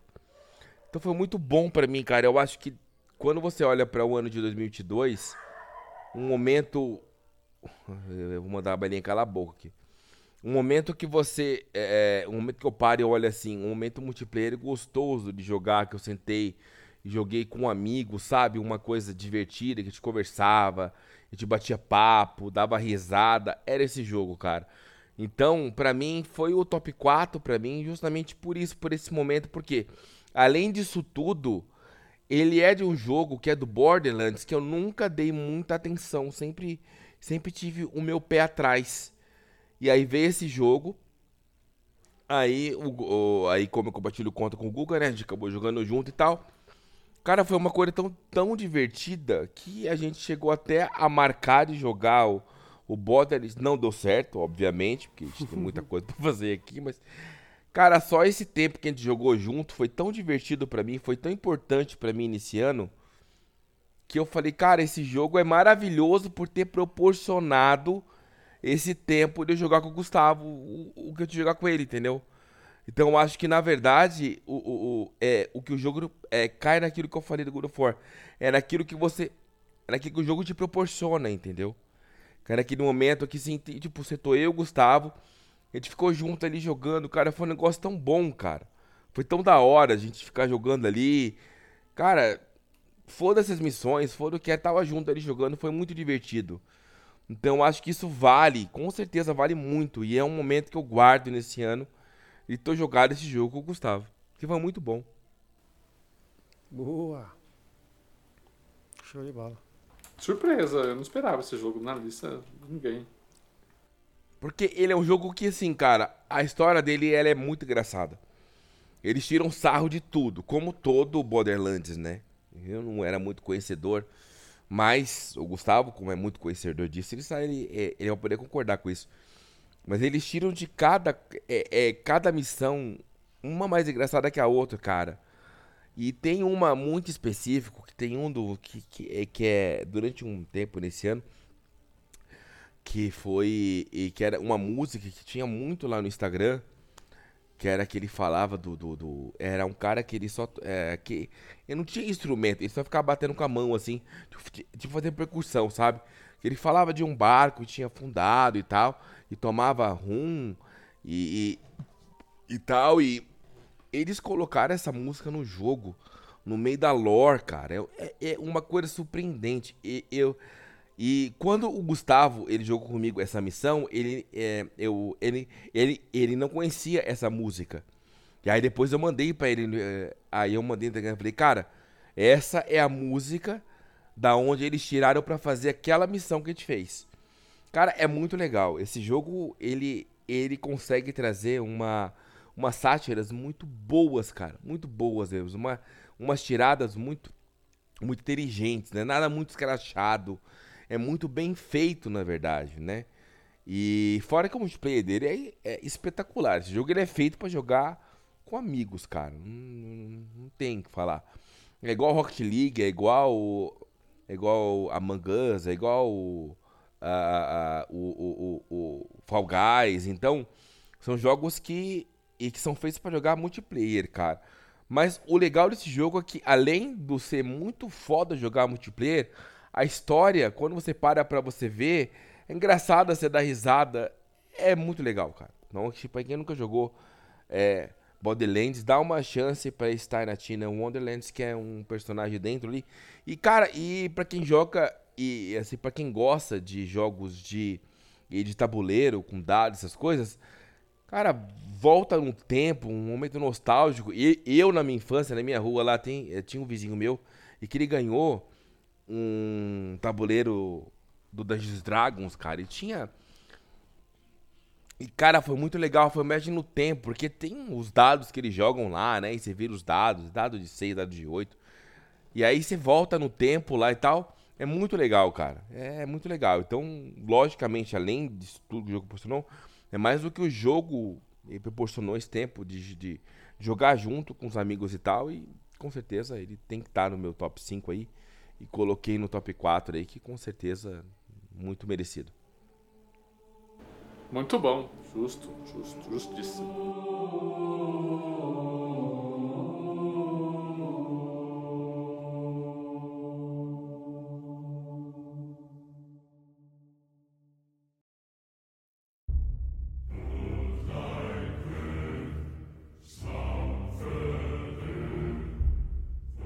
Voltamos pro Guga? Terceiro lugar dele. Vai, Guga. Meu Asa. terceiro lugar. Peraí, Tartarugas é, é Ninja, a Vingança. É o de... terceiro, foi é, o seu quarto é. lugar agora? Meu terceiro ah, lugar, terceiro Tartarugas Ninja, a Vingança de, uh, do Destruidor. Um jogo que oh. tá no Game Pass também, né? Saiu no Game Pass. Ó, meus, meu jogo 5 tá no. Do, a quinta posição, a quarta e a terceira posição estão em jogos em serviços de assinatura. Olha que coisa incrível, né? Que esses serviços Guga proporcionam, né? É. Então, esse jogo da Tartaruga Ninja, ele é, foi muito importante porque ele resgatou a, aquela era 16 bits, 8 bits, mais a 16 bits ali, que eu acho que foi ali que os jogos de beat'em up se, se consolidaram, né, pra, na, na minha infância, né? que teve Final Fight e diversos outros jogos ali. Teve no Mega Drive teve o Streets of Rage, vários jogos de beat'em up que surgiram naquela época e foi o próprio Tartarugas Ninja, né, Turtles in Time, né? E esse jogo ele resgatou, né, é, é, esse tipo de, de, de jogabilidade, de, de, lembrança e foi um jogo que fez sucesso, foi uma febre enorme na, no meu, pelo menos na minha bolha, né, galera que que eu acompanho, inclusive vocês jogaram bastante, né? Jogou esse jogo, Sim. juntou a galera, juntou o outro, não sei o que, jogou, rejogou, jogou, rejogou. Eu joguei muito esse jogo e curti muito, né? Porque ele é um jogo bom nos dias de hoje e ao mesmo tempo ele conseguiu resgatar essa nostalgia maravilhosa da década de 90. Então é um jogo que foi muito bem feito, né? Foi, foi a Dotemu também que foi, não foi? A mesma é, que fez não, Streets verdade... of Rage, o 4, não? É, não, sim. Mas a Dotemu não é a desenvolvedora principal Foi a publicadora. É, ela teve envolvida, né? É, ela, ela teve envolvida. envolvida. Mas é, eu achei. O Streets of Rage já tinha sido uma experiência nesse mesmo sentido, né? De ser um jogo atual muito bom e de trazer a nostalgia. E esse Tartarugas Ninja é mais ainda. Trouxe coisas novas, é, trouxe coisas antigas que foram boas de se lembrar. Então, por essa e tantas outras, é meu terceiro jogo. Eu joguei pra caramba, cara. Joguei, rejoguei, fiz tudo que tinha pra fazer, fiz um monte de Tem coisa. Tem fator replay muito bom, né? De Demais. poder jogar com todas essas tartarugas, liberar os, os poderzinhos delas lá. Exatamente. Aumentar o, aumentar o nível delas. É muito louco. Então gostei demais desse jogo e espero que tenhamos mais jogos nesse, nesse sentido aí. Foi, foi meu terceiro jogo do ano aí, melhor jogo. Terceiro tá, no, tá na posição de mais alguém? Cara, tava nas minhas menções, porque na verdade foi um jogo que literalmente joguei eu, minha esposa e meus dois filhos. Ó, que legal. Então, cara, é. Cara, aquilo que eu falei logo no começo, né? Que jogos de assinaturas, eles vêm tendo tanta importância no mundo dos games que a gente acaba nem percebendo, né? Mas, cara, jogou nós quatro aqui, cara, e minha esposa que nem gosta de jogar videogame. Juntou eu, ela e meus dois filhos aqui jogando. Um, cara, é, foi muito divertido com certeza e é um jogo que ele, ele merece ser falado hoje, nem que seja nas menções honrosas, no caso muito bem colocado pelo Google. Legal, então. Terceiro lugar do Google. O terceiro lugar do Renan já foi, né? Que é o God of War Ragnarok. Já foi. Mas, é, mas ah. o meu terceiro, eu não falei. Ah, tá, é como era o último, esquece. É, você, você, você, você, é sempre o último. Aí volta Nossa, agora, agora que eu entendi. No final do, do final do programa entendeu como tá funcionando. É, então, tô meio loucão aqui. Rapidinho, eu, eu, atualizou aqui, terminou de atualizar o, o The Witcher, eu dei uma testadinha rapidinho. Nossa, o bagulho tá bruto demais, velho. Ah, virou o primeiro lugar do Renan, deixa eu mudar aqui. Eu não entrei ainda. 3, nova, nova geração. Eu não Nossa. entrei justamente para não mudar meu primeiro lugar, né? Nossa, não entrei pra isso. Ó, oh, tá com não, uma... mas aí tem que... Mudou até a câmera do jogo, parece outro jogo. Nossa. E dá pra mudar um negócio lá na câmera que deixa ela mais próxima, tem uma que deixa mais distante, tem uns esquemas Então, a, a câmera normal dele já é mais próxima já. Mudou uhum. muito já o jogo. Tá bem bruto, viu? Nossa senhora, o bagulho tá bruxo. É, eu, eu deixei, eu baixei aqui, deve ter, deve ter atualizado sozinho também. Bom, vamos continuar aqui então com o meu terceiro lugar. O meu terceiro lugar, ele entrou nos 47 do segundo tempo ali, tipo, porque eu comecei a jogar ele faz três semanas, duas semanas. E é um negócio impressionante, porque é um jogo de celular, olha só. Isso mesmo, eu tô falando de Marvel Snap, Marvel Snap é um absurdo, cara. Vocês não têm noção. Ele tinha que estar no meu. Ele tinha que estar no meu top, no meu top 5. Jogo porque de celular nem eu é acho jogo. que. Por isso que eu falei que é um jogo de celular dessa forma, porque eu sempre falei que celular só serve pra xingar no Twitter, né? Usar Twitter, ver no Instagram, essas coisas. Manda, é, nem pra ligar, nem pra, pra mandar coisa no WhatsApp, pra mandar figurinha no, no Zap. Mas, cara, eu, tô, eu estou jogando no celular absurdamente por muitas horas. É, eu tô numa eu tô numa fase assim que eu tô muito. É, é muito difícil sentar no console para jogar, né? Porque. Ah, sei lá. Sei lá. Acho que final de ano tal, eu tô meio. tô mais devagar. Eu só sento no console para fazer as corridas do, das ligas lá que, que eu e o Vitor participamos tal.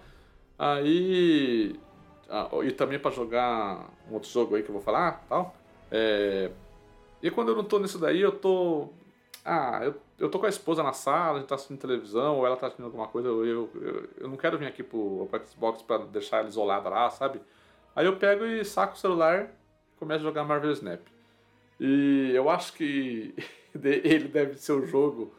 Eu só não joguei ele mais do que a ACC, provavelmente, em total de horas, assim, durante o ano todo. Porque tem um dobro de talvez, horas do ACC do que eu, né? E acho que talvez Elden Ring. Se eu tenho Cara, 10 eu dias no ACC, você tem 20 dias no ACC. Eu, eu, então, eu, eu acho que eu devo ter uns 17 dias de Marvel na, na brincadeira. É, cara, eu, que jogo sensacional, cara. Que, que ideia, que ideia bacana. Eu sou um cara que gosta de joguinho de carta, né? Eu sou o cara que gosta de Gwent no The Witcher 3, por exemplo. É, e aí, cara, todo mundo falando de Marvel Snap no Twitter, não sei o que, não sei o que. Eu falei assim, ah, eu não sou de jogar no celular, vou ver o que é, né? Tipo, já tentei jogar Hearthstone também um tempo atrás, mas não engatou. Mas, cara, Marvel Snap engatou, cara. E como é gostoso de jogar. É, gente, eu, eu, não falei do Marvel Snap ainda em nenhum programa, vou falar rapidinho aqui, só pra, só pra vocês terem uma noção de como, como, o que, que é como funciona. É um joguinho de cartas dos personagens da Marvel, né? E aí, é, como que funciona? Você tem um baralho de 12 cartas, né, que você pode montar da forma que você quiser, né, com a carta que com a coleção de cartas que você vai ganhando, você tem no jogo. E aí eles têm as, a, as cartas, têm as, todas as habilidades diferentes. Tem cartas que são específicas, de, que, que se você destruir elas, você ganha um bônus.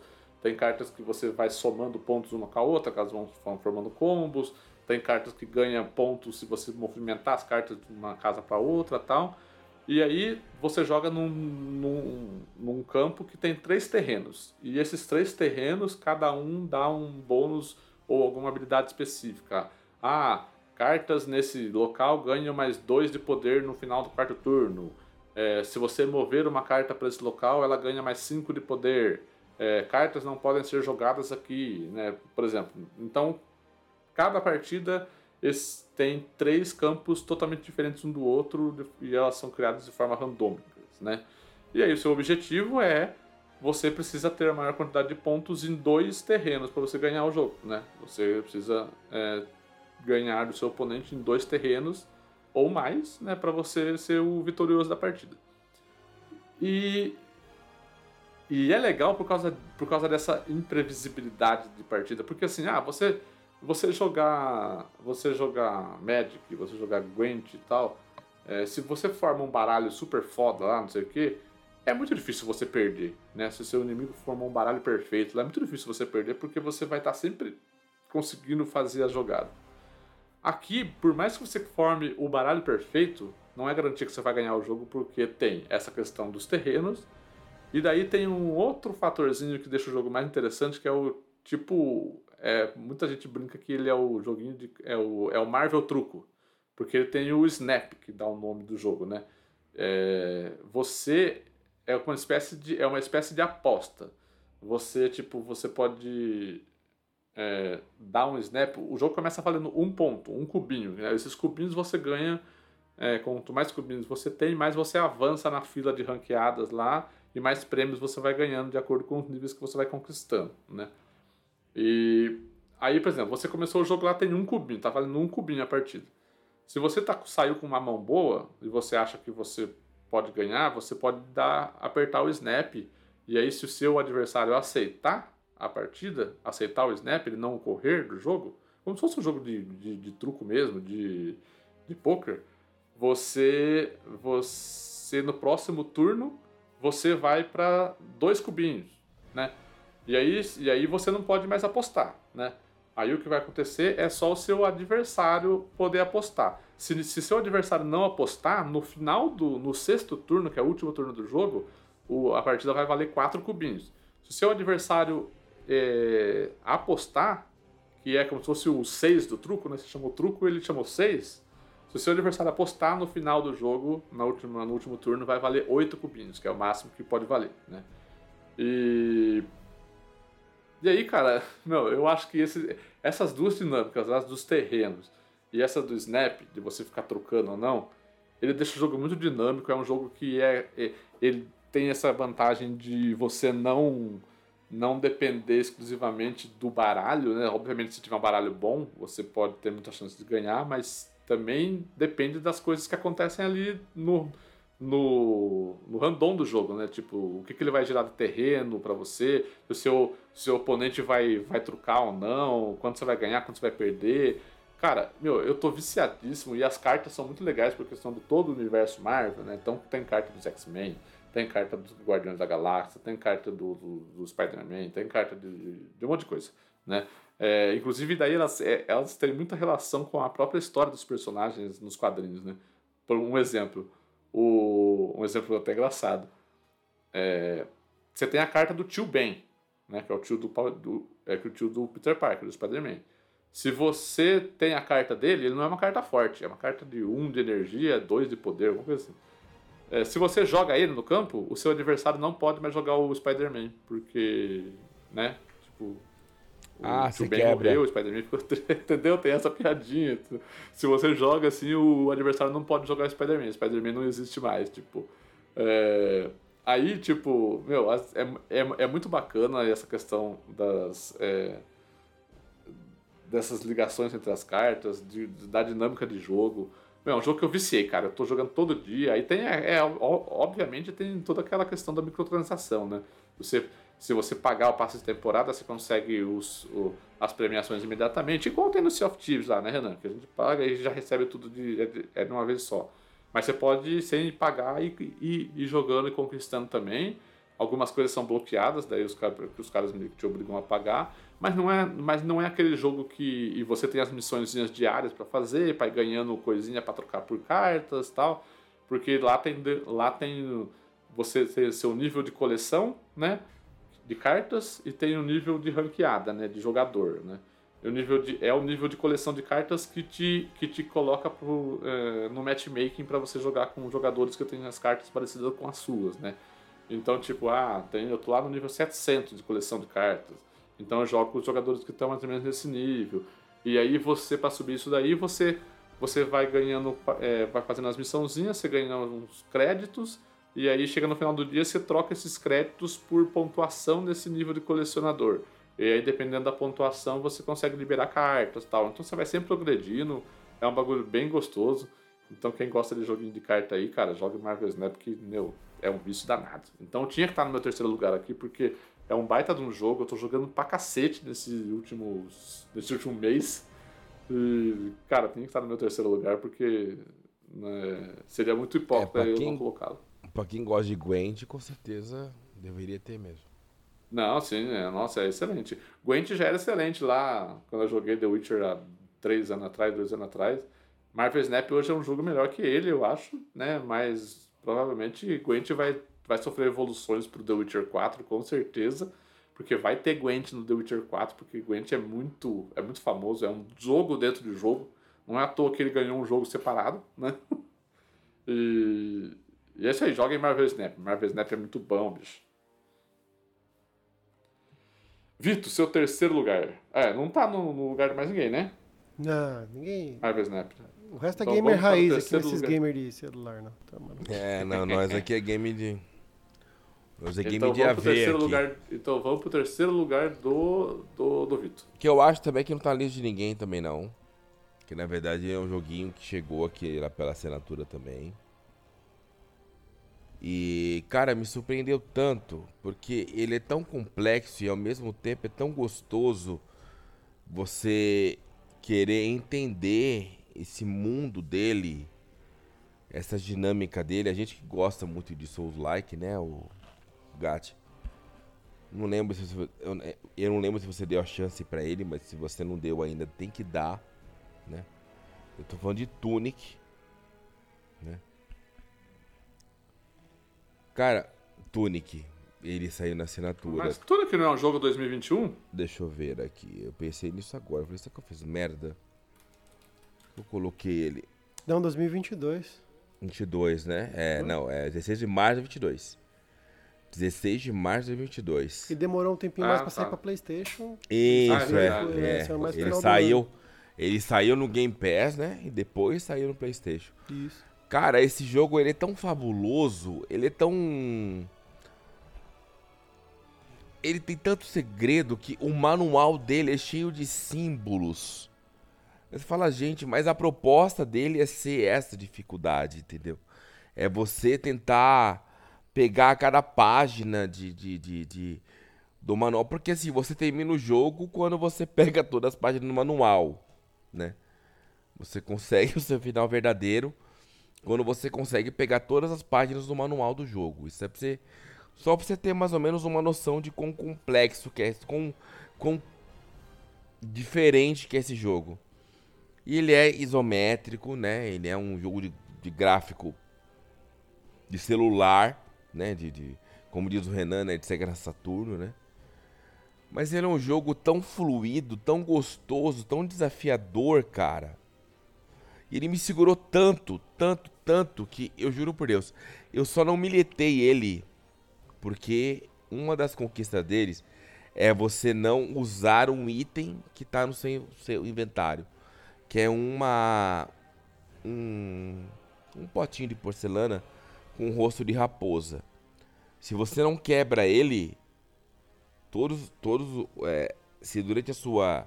A sua, a sua né? Que, que o pessoal fala se você não quebrar nenhum, você ganha essa conquista. E como eu quebrei ela porque eu precisava de dinheiro para comprar alguns itens consumidos para matar boss, né? Tipo vida, eu precisava de vida, de, pegar tipo poção de cura, né? Eu acabei não conseguindo essa essa essa conquista. Então só por isso que eu não militei esse jogo. Porque de resto todos os, os segredos, todas as partes, todas as armas, que você consegue pegar, todos os lugares que você consegue visitar, Esse jogo ele me segurou de uma tal forma que eu não consegui jogar outra coisa, cara. Não consegui jogar outra coisa. Então eu tô colocando ele como meu top 3 aqui pela peça e pela proposta dele. Ele é, ele é simplório, mas ao mesmo tempo ele é muito complexo. É, complexo. É difícil Nossa, jogo não é? difícil pra caramba, pra caramba, cara. E pior de. E, e sabe o que é mais engraçado? Ele tem um modo dentro dele que se você. É, se você for assim, é a coisa mais simples do mundo. E não bloqueia conquista, tá? Esse, esse modo que eu vou falar agora não bloqueia conquista. Você consegue ir lá nas opções do jogo, acho que é um modo tipo Alagate, né? Que reclama que Dark Souls não tem modo easy. Você consegue colocar lá que você não morre. Você consegue colocar lá que você não sofre dano. E você consegue colocar lá, tipo, tem a opção que você não gasta a, tipo, estamina, né? E tem um que você não sofre dano. Então tem muita gente que faz um speedrun aí desse jogo com essa opção ativa, tipo, zero jogo, né? Você pode, você, é, você literalmente não toma um dano de nada. Obviamente que eu zerei o jogo sem essas opções, né? Mas eu juro que eu penso muito, e não agora que eu tô no mundo do dos carrinhos, né? Que eu tô sem tempo de nada, né? Mas começar um jogo do zero e tá pegando todos essas, esses potes, né? Do, do, do da raposinha e zerar. E, porque eu preciso zerar o jogo, eu preciso pegar todas as, todos esses potes no jogo sem ter quebrado nenhum. Então, assim que eu pegar todos os potes, eu consigo a conquistinha, né? E só falta essa pra eu conseguir minetar o jogo. O jogo é, é fenomenal. Eu não sei nem se ele tá ainda no Game Pass. Se ele tiver no Game Pass ainda, joguem. Eu sei que ele. É, eu sei que depois ele foi pra assinatura do. do, do, do, Playstation, não foi, Guga? Você vai saber melhor. Não. Eu sei que foi lançado o jogo pro Playstation em setembro. É, ele foi. é, eu não sei se foi pra assinatura, mas.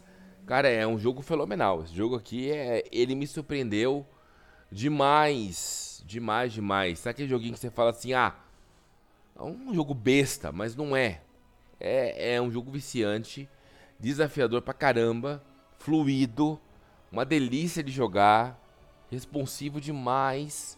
Sabe quando você morre é porque você não apertou o botão na hora certa mesmo. Cara, é muito bom. Esse é Tunic é um jogo que me surpreendeu muito em 2022. Muito bom, Tunic. Eu quero jogar um dia também, porque não ouvi ninguém falar mal desse jogo. É maravilhoso. Maravilhoso. Tunic, então, terceiro lugar do Vitor. Me surpreendeu Agora... em não ter ganhado como jogo indie do ano de 2022. Está na lista de mais alguém? Não. Qual jogo que ganhou de melhor jogo indie? Boa pergunta. Deixa eu pesquisar aqui, produção, peraí. TGA. Foi, gato, ah, foi do faz gato. Faz sentido por. Foi do gato. É, foi, do, gato. gato. Do gato. Stray. É, normalmente o jogo que é indicado a melhor do ano. Joga como. Ganha, ganha melhor do indie. Ganha o indie. É. Tanto que no ano passado, qual foi que foi indicado? Que era indie e acabou ganhando como jogo indie? Que é jogo do ano é, também, do ano passado. Ah, não vou lembrar agora, deixa quieto, vai. É, é, não é Hades, porque Hades não é do ano passado, né? Hades é 2020, né, se não me engano. Porque o Hades foi indicado a melhor jogo do ano, mas daí ganhou como jogo indie. Pera aí. É, eu não Pera lembro. aí, ó, passado. melhor narrativa foi ter o... Pera aí, Bet Score... Melhor atuação. Jogo, jogo independente foi Kena. Kena. Kena. Entendi. E Kena, okay. e Kena não estava na lista do melhor jogo do ano. É, então. E Stray estava na lista de melhores indies? Tava. Tava. O Stray tava no melhores do ano, né? E no melhores do indie, obviamente, né? Olha só. Bom, não faz sentido nenhum, né? Um jogo ser indicado a melhor do ano e não ganhar a melhor indie. Quem ganhar é um que não estava indicado a melhor do ano. Exatamente. Mas é 2020 fica na história. 2022. É, é 2021, na verdade, né? Aí, Geoff Keighley, pelo amor de Deus. Vai, Guga, vamos para o seu top 2, Guga. Vai, Guga, acaba com, com, com o top 1 do monte de gente. Ah, não, não, Não, vai não acabar, vou, Você não. não jogou. Não Na vai, verdade- quem não jogou. Na verdade, esse jogo também acho que não entra na lista de ninguém, pelo que eu, pelo que eu entendi aí. Olha lá, o Né? diferentão do Multitap. Lá Meu segundo lugar é Horizon Forbidden West. Nossa. Continuação do maravilhoso Horizon Zero Dawn. Muito bom o jogo. Eu achei que ele, diferentemente do que. Se você for pegar God of War 2018 e pegar o God of War Ragnarok, você coloca eles lado a lado, a diferença não é tão gritante, graficamente falando assim. Tem mudanças nas texturas e tal, mas se você pegar Horizon Forbidden West e o Horizon Zero Dawn, a mudança no gráfico é brusca, cara. É outro, é outro, é outro patamar e, e acontece uma coisa engraçada. Ao jogar o Forbidden West, eu não tinha essa percepção de que era tão diferente assim o gráfico, mas por curiosidade eu coloquei ali para pra testar. Eu Acho que foi quando per- perto de lançar o Forbidden West, eles lançaram uma atualização pro pro Zero Dawn que trouxe 60 FPS para quem tem o Play 5. Então eu acabei jogando próximo ali do lançamento, então e aí ficou muito evidente para mim ali a, a diferença gráfica assim. E eles melhoraram muita coisa, a questão de mecânica, a história do jogo, a narrativa do jogo é muito interessante e o mundo aberto ali sempre foi um- uma coisa que me chamou muito a atenção. Aquela temática dos robôs, eh, do mundo que, que teve um colapso e de repente voltou a ser tribal. Então eh, me chamava muito a atenção a temática do jogo e eu acho que a jogabilidade sempre foi também um ponto muito muito interessante nessa questão de enfrentamento dos inimigos. Cada um tem um ponto fraco, usar a flecha correta, o arco correto, as armadilhas Os corretas. inimigos são mais agressivos, né? É mais difícil o jogo. O jogo é mais difícil, os inimigos são. Tem inimigos, tem robôs gigantescos lá que você precisa de muita estratégia pra ganhar. e o É, combate corpo a corpo, que era um ponto muito fraco do Quem- primeiro jogo, deu quem uma achou? considerável melhora nesse segundo jogo. Com- Quem achou o primeiro jogo difícil, o segundo é bem mais. Exatamente. Eu acho que foi um, um, um jogo que evoluiu muito do primeiro para o segundo. E a, a Guerrilha né, fez, um, fez um ótimo trabalho. E é, é uma. Até comentei, comentei em vários outros quests. Né, eu acho que o Forbidden, o Forbidden West, não, o, o Horizon, ele foi a franquia, nova franquia que eu mais gostei da geração ah, passada, né, da geração do PlayStation 4 e do Xbox One. Foi a, no- a nova franquia mais bem feita, eu acho, nessa dessa geração. E o jogo fez jus ali à, à espera. Apesar de muita gente, a gente vai entrar naquela discussão, falar, ah, o jogo é mais do mesmo, mas não sei o que, não sei o que. Mas eu, foi, foi o que eu falei na análise do jogo, né? É o mesmo que você pode esperar do Gears of War 1, 2, 3, 4 e 5, que você pode esperar do God of War e God of War Ragnarok, e você espera também do Horizon Forbidden West. Ele é um jogo que eh, ele não pode fugir das raízes dele, né? Ele não tem como sair dentro daquilo que foi previamente estabelecido, né? A não ser que faça como, por exemplo, a Nintendo faz. Que, por exemplo, eu tenho certeza que o novo, esse Zelda que vai sair agora, que eu esqueci o nome, o novo Zelda, que é a continuação do Breath of the Wild, Tears of the Kingdom. ele, ele vai seguir também a mesma premissa, porque ele é praticamente uma continuação.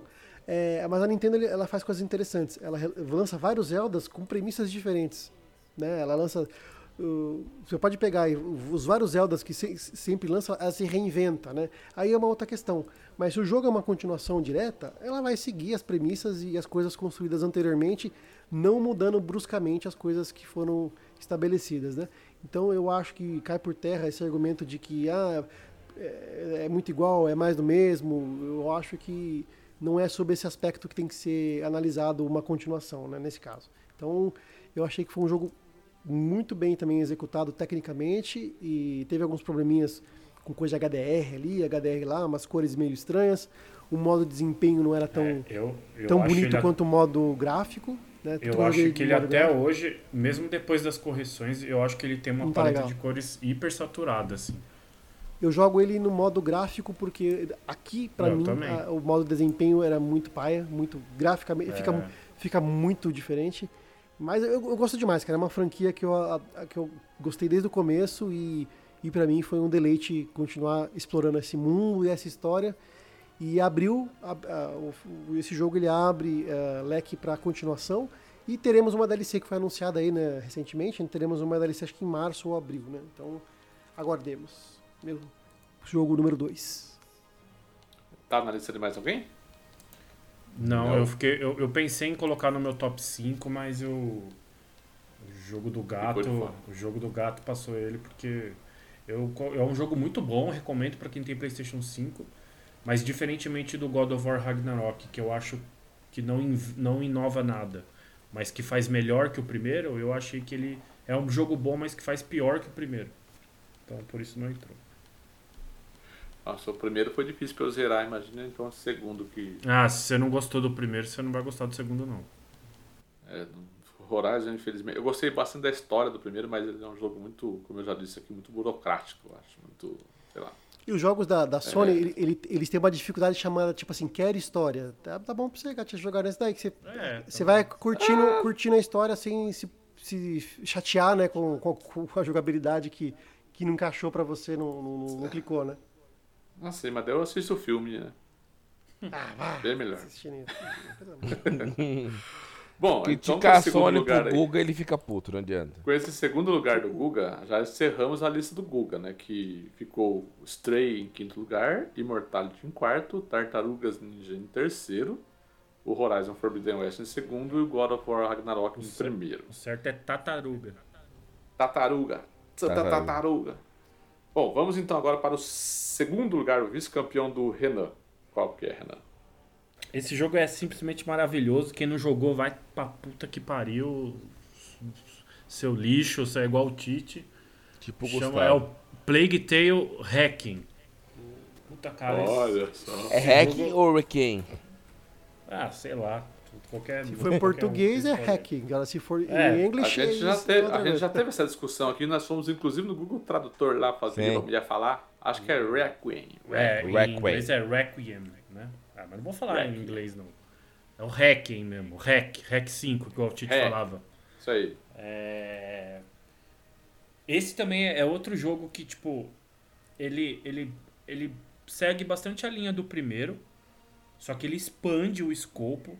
Os gráficos são maravilhosos. Eu acho que é um dos, é um dos jogos mais bonitos da, da geração atual. Claro que nem todos os elementos são super bem, são super bem polidos. Tem horas que ele, que ele te lembra que ele é um jogo indie ainda, apesar de ser um indie com pedigree ali, né? Game Pass, Day One, Microsoft dá uma forcinha, mas ele, ele, ele te mostra que ele é um jogo indie, então as mecânicas às vezes são um pouquinho travadas, o combate ainda não é, não é tipo 100% fluido, mas assim, a história é, é maravilhosa, tipo, a, a direção artística também, o cenário é hiper detalhado, a trilha sonora também é incrível. E, cara, é aquele tipo de jogo que até o capítulo 8. O jogo tem mais ou menos 18, 17 capítulos.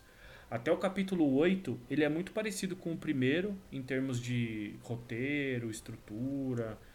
É, e do capítulo 9 pra frente, o jogo já começa a ganhar outros ares, ele fica muito maior, ele ganha uma carga de dramaticidade muito diferente ele dá um salto assim de qualidade em todos os aspectos, mecânicas, narrativas e até visuais assim.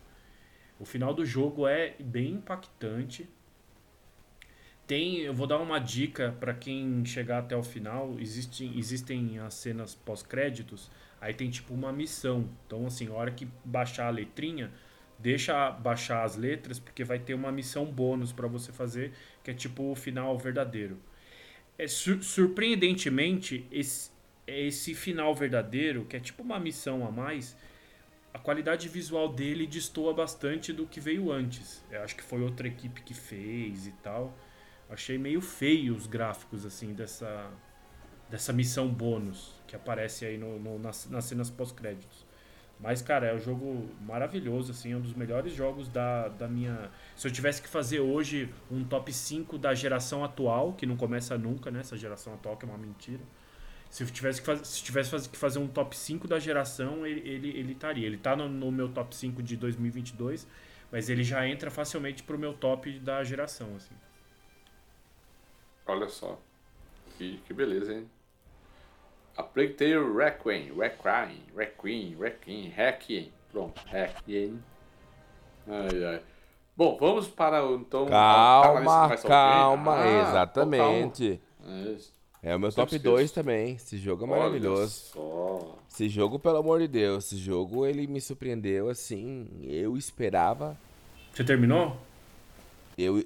Não, ainda não, ainda não. O Ah, ACC não beleza. deixou terminar.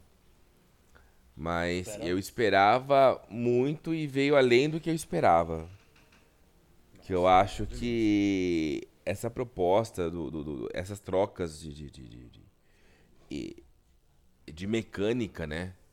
Que ele traz no, no, no- no jogo. Ele evoluiu muito bem, cara.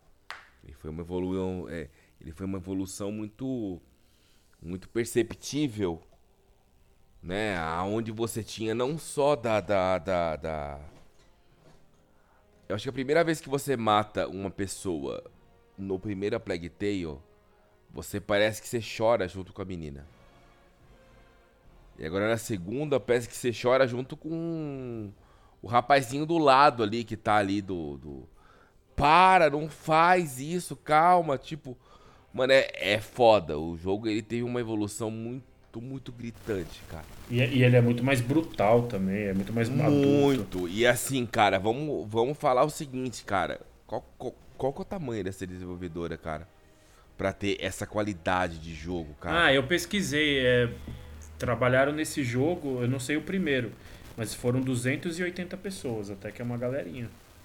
Cara, sim, mas eu falo do que era Ah, o primeiro pro pro Ubisoft, segundo, né? entendeu? É. Não, sim, mas o que era o primeiro porque foi o segundo, cara, É a uma Sobo evolução. Studio.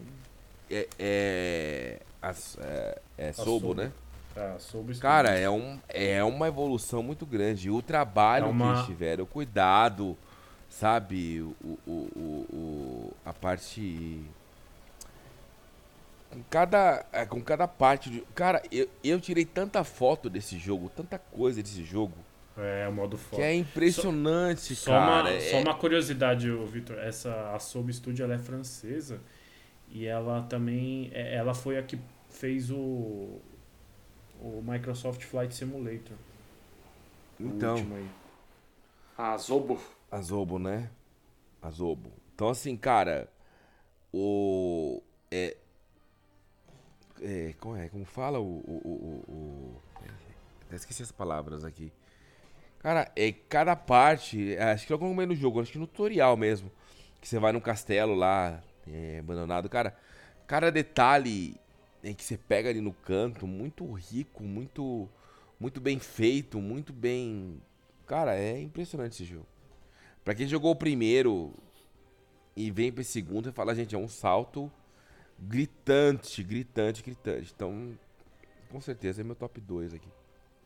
Maravilha, então. Segundo lugar do Renan, a Plague Tale. E também do Vitor. E lugar. está no, está no Game Pass ainda. Ele está no Game Pass ainda. É, Jogue, ele, né? ele, vai, ele vai sair, hein? Tem que ficar esperto, porque o É, primeiro jogo, joguem logo. o primeiro jogo já esteve no Game Pass também, saiu. Então é possível. o segundo. É, é bem possível que o segundo saia também em algum momento aí. Coloquem na, na, na lista aí, porque. Fique esperto, então. Fique esperto, galerinha. Fique esperto. Bom, vamos para o meu segundo jogo. Agora é a minha vez de dar o coito, coito interrompido. Ah, e aí acho que eu todo vou mundo. matar basicamente a lista de, do restante da lista do Renan É, e do com Victor, certeza. E daí só vai sobrar para eu falar o meu primeiro lugar. Eu só não consigo imaginar qual seja o primeiro lugar, mas tudo bem. Eu estou falando de Elden Ring, isso mesmo. Elden Ring não é o meu Eita bot. porra. Elden Ring é o vice-gote. Aí fomos surpreendidos novamente. É isso aí. Bom, gente, é assim- assim. Que a gente falou muito já de Elden Ring aqui lá no começo do ano, quando o Elden Ring saiu, né? Jogamos pra cacete, miletamos o jogo, fizemos de tudo. O jogo é maravilhoso, tudo que a gente já tem falado, eu acho que. Eu acho que é, a forma como a. a gente já falou que nesse programa mesmo, né? De que tipo, o Elden Ring meio que modificou toda a fórmula da From Software de fazer um jogo linear, se transformar no mundo aberto. Eles conseguiram fazer um mundo aberto atrativo. E, pô, puta jogo foda, né? Não é à toa que ganhou o, o, o GOT do, do Game Awards. É, Agora, É, mas esse, eu acho esse que grande- foi o, o GOT mais. bola mais cantada de todos os tempos. Sim. é, exatamente, né? Tipo, é, acho que nem tanto, né? Muita gente apostava do God of War pe- pela questão de ser selinho azul, né? Essas coisas que a gente sempre brinca aqui, né? É, mas realmente, tipo, eu acho que merece sim, tipo, o prêmio de melhor jogo do ano pra, pro público em geral, ali, pro, pro, pro prêmio que representa, né, o povo todo. É, mas como aqui não é isso, aqui é a ditadura do Rodrigo Gatti, é o meu top 5, então ele não é o jogo do ano. Por quê? Mas acho que a grande pergunta é, por que não é o seu jogo do ano se é, todo mundo adora, você mesmo adora tal? Ah, sei lá, eu acho que principalmente é, depois de um tempo jogado, é, depois de um tempo jogado não, eu acho que enquanto eu jogava ele, eu, eu, eu fui sentindo que do meio para frente o jogo, o jogo ficou um pouco maçante demais e isso foi tirando uns pontinhos dele para mim, assim, até eu terminar o jogo, sabe? Porque quando você tá enfrentando pela 48 vez os gatos, os dois gatos de pedra lá numa masmorra qualquer, já fala, puta merda, né, bicho? Não tinha criatividade suficiente para colocar um inimigo diferente aqui, né? Tipo, eu acho que começou a ficar muito repetitivo alguns inimigos, você vai enfrentando os mesmos inimigos sempre e tal. Obviamente que não é algo que você precisa fazer obrigatoriamente, porque são dungeons paralelas, você vai lá, explora, mas o jogo tá ali para ser explorado, né? Por isso que ele é um mundo aberto, né? Então eu acho que esse tipo de, de, de coisa foi eu perdendo um pouquinho do, do, do, é, do, da impressão inicial gigante de jogo maravilhoso que eu tava tendo com ele, sabe? O saldo final foi super positivo, não é à toa o jogo tá no meu segundo lugar, né? Mas eu acho que isso tirou, isso tirou ele do primeiro lugar ali, sabe? Eu acho que ele não foi um jogo que conseguiu se manter na excelência durante, até o final, né? Ele, ele não foi uma crescente, ele não foi um, um gráfico para cima assim até o final. Eu acho que ele ele foi para cima, para cima, para cima, aí ele deu uma estabilizadinha, caiu, caiu ali no terço final do jogo, aí na parte final, ali, os últimos chefes, eu achei legal, tal, bacana, subiu um pouquinho. Então eu acho que por causa dessa montanha russa no finalzinho aí, ele não ganhou o jogo do ano, mas continua sendo um jogo excelente, puta que pariu, maravilhoso. É, eu acho que. Eu acho que do lado de, do primeiro Dark Souls, que é o jogo que né, iniciou toda essa história da From Software, e de Sekiro, eu acho que ele tá no, na prateleira de cima da From Software ali, sabe? Com certeza. Correção, começou com Demon Souls, não com Dark Souls. É que você não, não jogou não, Demon não, Souls. sim, mas Demon, não, mas o Demon Souls ele fez sucesso depois que o Dark Souls estourou. Não. O Demon Souls era um jogo, o Demon Souls era um jogo muito pro nicho assim, a galera que conhecia só From Software tal, tal. Não, É, aí depois que o Dark Souls tá explodiu- errado. Vitor, tá, não tá errado, Vitor, porque sabe por que não tá errado? Porque você é nicho da From Software desde desde Demon Souls, eu não era. Então, eu conheci é From Software você- com Dark Souls. Cara, eu também conheci Demon Souls depois de Dark Souls, mas quando você procura, quando você pesquisa sobre da onde veio o Souls-like, da onde veio, sim. onde iniciou a proposta da From Software, foi com o multiplayer que foi colocado no Demon Souls. A Sony não deu a atenção necessária quando a From Software chegou. Depois do sucesso que fez, não foi possível lançar um. Tanto que a From Software queria lançar um Demon Souls 2 multiplataforma. E não pôde, aí criou o Dark Souls. O Demon Souls em si teve muito sucesso no PlayStation. Por conta do multiplayer, dessa questão de, lá, de invasões, lá do, lá do modo cooperativo, isso tudo foi, foi de boca a boca, mais ou menos, entendeu? De um, O Demon um Souls fez tanto outro. sucesso no PlayStation 3 que eu nunca tinha ouvido falar dele até falar do Dark Souls. É, tudo, mas isso é o teu nicho. É teu nicho. Se você for pesquisar, todo mundo se assustou. Porque a, a, a própria Sony não achava que o Demon Souls ia fazer tanto sucesso como fez. Tanto que ela segurou e bloqueou um Demon Souls 2 e a Soft teve obriga ela, ela, se- ela se viu obrigada a criar uma franquia com outro nome pra lançar a multiplataforma. De tanto sucesso que fez o Demon Souls. Bom, mas beleza, não vem ao caso aqui. Tudo eu bem. nunca joguei, nunca joguei Demon Souls. Pra mim, ah, toda essa, toda essa, esse, é- é- esse, como é que eu posso dizer, essa, pra mim a From Software está hoje onde ela está por causa de Dark Souls. Dark Souls. Eu, eu entendo que Demon Souls foi o primeiro, foi o alicerce ali, mas eu acho que está onde está no patamar hoje por causa de Dark Souls. Então, por isso eu coloco Dark Souls, Sekiro e, e Elden Ring na prateleira de cima. Talvez Bloodborne ali no anexo ali do lado ali. Bloodborne é muito bom também. É, mas, bom, é isso. É por isso que Elden Ring está no meu segundo lugar, porque eu acho que no terço final do jogo o jogo dá uma, uh, você, você começa a falar assim, puta, não aguento mais, quero terminar logo esse jogo, sabe? E eu acho que isso é uma coisa meio ruim, né? É, mas é um jogaço, adoro. Solta Elden Ring 2 aí daqui dois anos, eu quero logo, pelo amor de Deus, que eu vou jogar também igual maluco. É, e vamos lá, tá no. É, vai, vai ter uma DLC, na né, verdade. E, então tá no primeiro lugar do Renan e no primeiro lugar do Victor, certo? Uhum. Primeiro não tá na minha lista meu... porque eu não joguei. Porque eu não quis jogar Souls esse, esse ano. Acabei escapando um pouco de jogar qualquer tipo de jogo desse tipo Souls.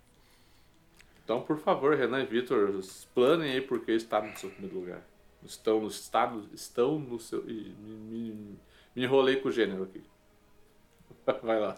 Então, diferente, assim, para mim o jogo também teve um gráfico de sobe e desce, só que eh, diferentemente do seu, o meu gráfico ele começou muito alto, tipo assim, nossa, que mundo aberto gigantesco, dá vontade de fazer tudo, de explorar tudo, não sei o que, tudo é incrível. A, a, o gráfico não é muito aquelas coisas, mas o visual, a, arte do jogo é muito linda e tal. E aí lá, e aí lá pro meio ele começou a dar uma barrigada. E aí o que tem um, uma coisa que uma coisa que eu achei ruim no, nesse jogo, que eu não senti nos outros, é que assim, é, quando eu tava jogando, eu sentia que, tipo, ou o jogo tava sempre muito, muito difícil, ou o jogo tava muito fácil. Tipo, em nenhum momento eu me sentia é, que, eu está, que, eu, que eu tava à altura do desafio. Ou o desafio estava muito fácil, ou o desafio estava muito, muito difícil. E isso me incomodou. E, só que aí no final do. No, no último terço, o jogo voltou a crescer para mim, sabe? Tipo, os, os, os chefes, as, as, a ambientação, os inimigos, a história é, voltou a crescer, assim. Então, sei lá, foi um dos jogos que eu mais joguei, mais me internei assim jogando. Aquele tipo jogo que quando sai você só fica jogando ele por, até terminar, sabe? Então, acabou. Sei. Assim, é, se, eu, se a gente fosse fazer um programa falando só de Souls, eu não sei se ele seria o meu Souls favorito. Mas, falando dos principais jogos de 2022, ele aparece na minha primeira posição. Hum, e, e você, Vitor, por que é o seu melhor jogo de 2022? Ah, eu vou começar falando mais ou menos tentando concordar ou discordar daquilo que você e o Renan falou, entendeu? Eu acho que isso que você sentiu de, de repetição de boss, além de ser um, uma coisa já presente nos anteriores, entendeu? Tanto quando você pega no Dark Souls 1, Tyrus Demon, ele é um mob no final do jogo. Taurus Demon, o, o próprio Capra Demon já é um mob. Lá quando você pega, vai no, quase no começo do terceiro terço do jogo. Hum, mas acho que é, é mais um pontual, né? O Elden Ring repete É mais, mais, pontual. É, não, não, sim, obviamente. Não, mas, é mas aí você. Mas não são chefes, eles viram inimigos comuns. Ele vira inimigo comum, chefes. exatamente, como comum. Mas aí, é, mas aí você entende que é, é bem que você falou, né? Eles são, são tumbas é, ou, ou dungeons totalmente paralelas, né? Quando você quer limpar tudo? Se você segue é, assim, direitinho tudo, são poucas repetitividades que você tem, tá? Entendo esse ponto, concordo com você, né? Acho que poderia ter, ter bosses ali que deveriam ser menos repetitivos, né? Mas entendo que ali foi. Acho que você comentou mesmo quando a gente tava. Antes do lançamento. E que o seu maior medo era mesmo esse, né? Era de ter mobs uh, ou, ou, ter áreas muito vazias. Que o seu medo do mundo aberto num Souls-like tava muito. Tava muito. É, tá muito questionável ainda do, do que eles poderiam fazer ou não, né? Depois que a gente jogou. Não, o meu medo era, meu medo era, era referente à questão da, é, de como eles conectariam o, as áreas do jogo. Não, né? não sim, sim. Como eles conectariam as áreas do jogo, porque a gente conhece de Dark Souls de ser um negócio todo conectado. A gente até, a gente até cita os atalhos, né? Puta, quando você, quando você desce da igreja de Undeadburg e, e cai em e cair em Firelink, você fala, caralho, como assim, sim, né? Sim. Tipo, eu, o meu medo era, era esse, né? Como que eles iam conectar Sim. as áreas de forma coesa e para que a gente tivesse esses, esses explodimentos de cabeças aí. Sim. Não tinha nada a ver com repetição de, de inimigos, não. Não, mas eu lembro que você tinha comentado, eh, ti- tipo, tipo, algumas áreas em que teriam bosses jogados como só pra encher linguiça, como só pra encher a área. Eu lembro de você comentar alguma coisa desse tipo também, se tinha.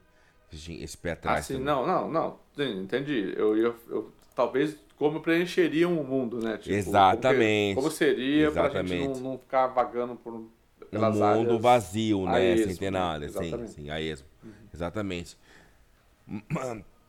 Mas eu, o- eu não senti isso, na verdade, o, o, o- de, desses bosses. Obviamente, aquele gato maldito lá, eu tinha mais raiva dele do que do que de achar ele repetitivo, porque ele é muito chato de matar, pelo amor de Deus. E, ele- e eu confesso que, que teve uns no final que eu só ignorei e saí correndo, não vou matar não.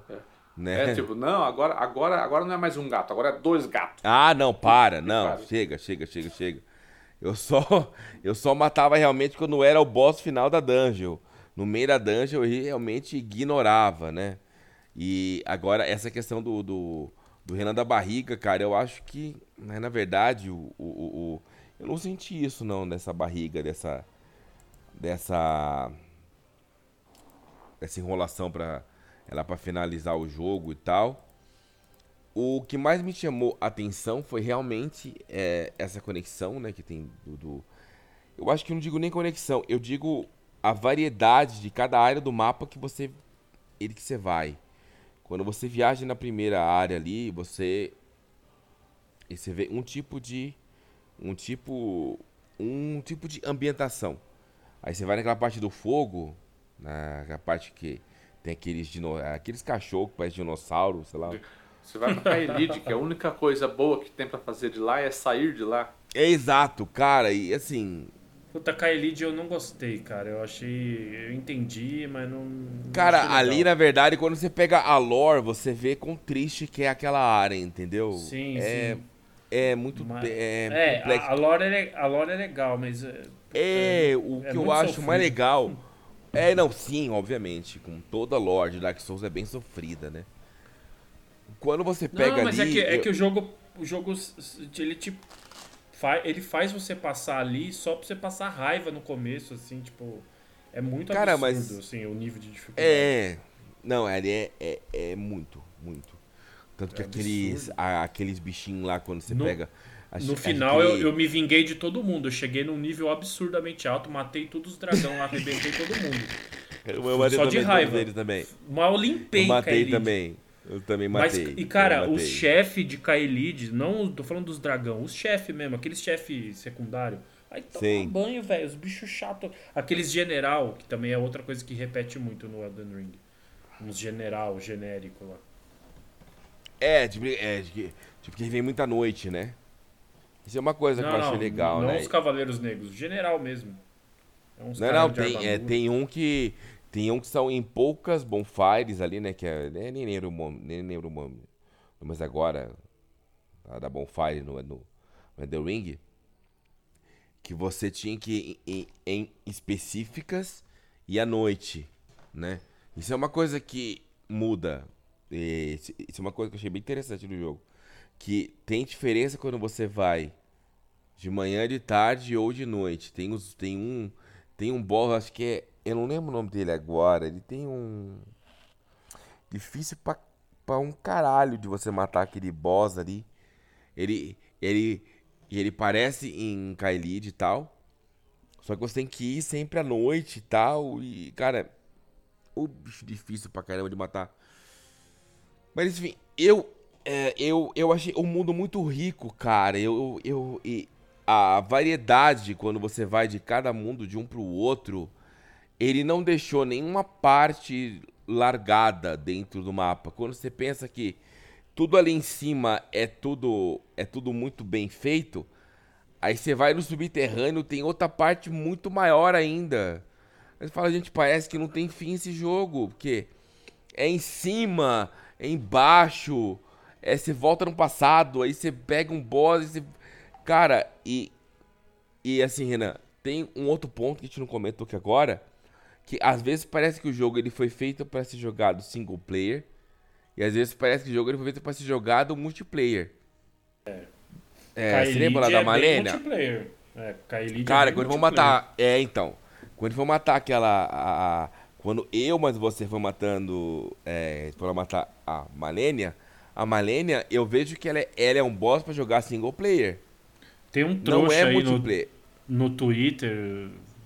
É, que tem Como um chama o nome dele? Esqueci o nome dele agora. Ah, não vou citar o nome desse trouxa, não. Até agora ele não matou a Malenia. É um É, trouxa então, nintendista. mas, enfim, enfim. Não, é. Como chama? Tinha um que tava matando sozinho, né? É Soul, é, é, que é na, é, eu posso olhar, não, eu não lembro agora quem é. Mas ele tava matando sozinho. Tipo, ele entrava no mundo dos caras e ele sozinho matava ela. Ele ganhou uma. Ele ganhou, acho que um. Um, um, um monte de presente lá da From Software lá por ter matado, não sei quantas vezes a Malenia. É, Acho que ele legal. ganhou um 7 no jogo. Puseram um 7 dele no jogo. Isso, isso, isso, ganhou. Queria ir peladão, né? Só com capacete diferenciado e tal. Mas aí quando você pega, por exemplo, naquele boss que te matou lá, que era lá no. Aquela, aquela profundeza, que eu fui só na magia. E você ia na cabeça lá daquele bicho lá matando. É, e você lembra dele que a gente tava jogando dia? Cara, esse já é mais multiplayer. Eu acho que essa variedade, essa, essa estratégia mostra que o jogo ele é muito mais além do que você pensa, entendeu? Ele, ele, ele quebra muita coisa. É, ao mesmo tempo que no Dark Souls 1, 2 ou 3, quando você chamava um amigo teu, ficava fácil de você matar o boss. Aqui no Elden Ring não, não, não é isso, cara. Não é chamando alguém pra matar você que vai ser fácil. Na verdade, Essa- no Elden Ring, às vezes fica até mais difícil quando você Fica chama... mais difícil. Exato. player. É isso que eu acho que, que dá, é, assim, muda a proposta do jogo. Porque, assim, pra quem jogou Dark Souls 1, 2, 3, que seja e vem agora e fala, ah, não, beleza, tá, tá difícil, deixa que o, e que o General Radan tá difícil. Cara, mas quando você pensa que o próprio jogo te bota 10 NPC pra você matar o filho da puta e você não consegue, Cara, não é um jogo pra você matar no multiplayer, cara. É um jogo pra você matar sozinho. Mas se nem com 10 NPCs você consegue matar aquele filho da mãe, cara, tem, um, tem alguma coisa errada aí, entendeu? E aí você Eu pega. acho que isso daí é cagar a regra, se tem multiplayer é pra ser usado. Não, Gat, mas é além disso. Não, é porque. difícil. Não, não, não, assim. Eu acho que é, é. Não é nesse pensamento. Porque muita gente fala do Dark Souls 1 ao 3 que o modo cooperativo é o modo easy. E no Elden Ring você quebrou isso. Porque tem boss que se você chamar alguém fica fácil. Tem boss que, você, que se você chamar alguém é difícil. Por- olha, por exemplo, você. É, eu só consegui matar a Malenia com 2, 3 comigo. Você foi sozinho, foi sozinho? Ou não? Não, eu tive que chamar a gente. Chamar a gente. Eu Não, com o Renan. Até porque tava, na, tava no terço final do jogo, eu tava querendo acabar aquele jogo logo. eu falei assim, quer saber de uma coisa? Eu agora não vou ficar mais batendo soco em faca, em ponta de faca, não. Muito ponto de faca. Porque, porque até ali, é, dando murro em ponta de faca, porque até ali eu tava tentando matar os inimigos, os chefes tudo sozinho, né? Falei, não, vou fazer sozinho, então tô fazendo sozinho até aqui. Aí comecei a falar, não aguento mais, não aguento mais, vou, vou terminar logo esse jogo. Aí eu tento, fazia uma tentativa sozinho, aí eu na, morria, aí na segunda tentativa eu ia lá e colocava o sinal. Aí ia, e, e tentava com alguém. Aí não dava, eu tentava sozinho de novo. Eu ia invertendo, assim, eu ia, ia fazendo rodízio. Se É. desse certo, eu passava. Sim, sim. E assim. Mas eu com o Renan, nós ficamos aqui quase duas horas, Renan, aquele dia lá pra matar a Malena pra você. Não, acho que não chegou a tudo isso não. Uma hora e pouco. Tá, mas ficou um bom tempo ali Não pra tentar matar. não, uma hora e 55. É, não foi duas horas, foi uma hora e 55.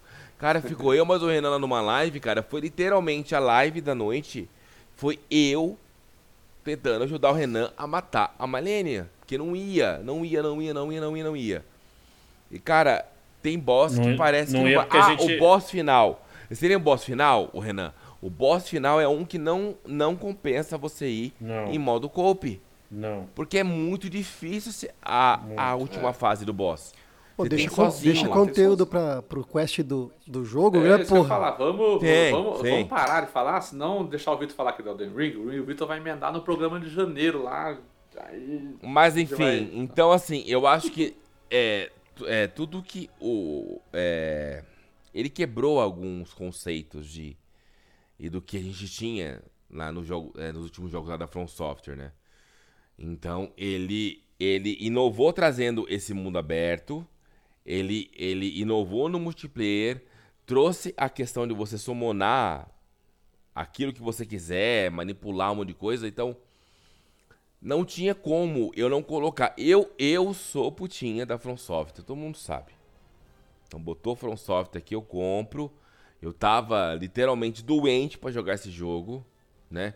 Então não tinha como eu não pegar e eu miletei ele, cara. Acho que eu não tenho outro jogo da, da From Software miletado. Só tenho o The Ring. Então, cara, um jogo pra me segurar dessa forma. Não tem como ele não ser meu top 1, cara. Ele me segurou muitas horas desse ano.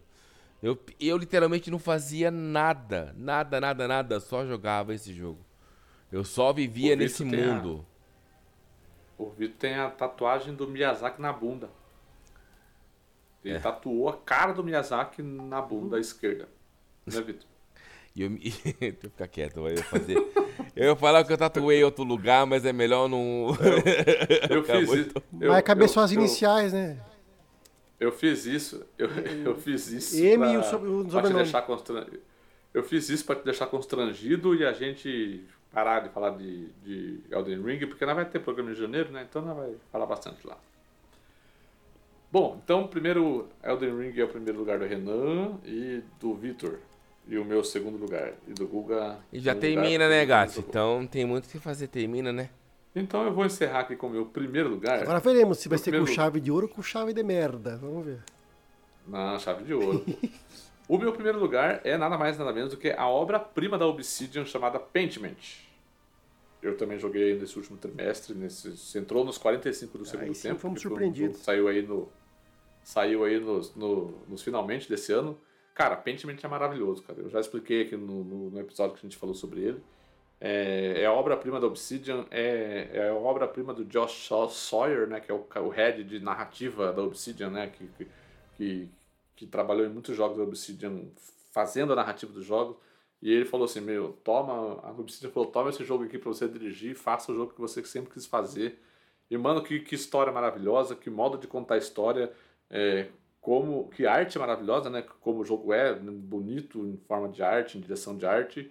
O, como ele como ele inova em muita questão de, de, de desses negócios de adventures narrativos, de é, de fato as coisas que você faz, é, que as coisas que você faz no jogo interferem, é, seja segundos depois ou anos depois, porque o jogo tem saltos temporais, né?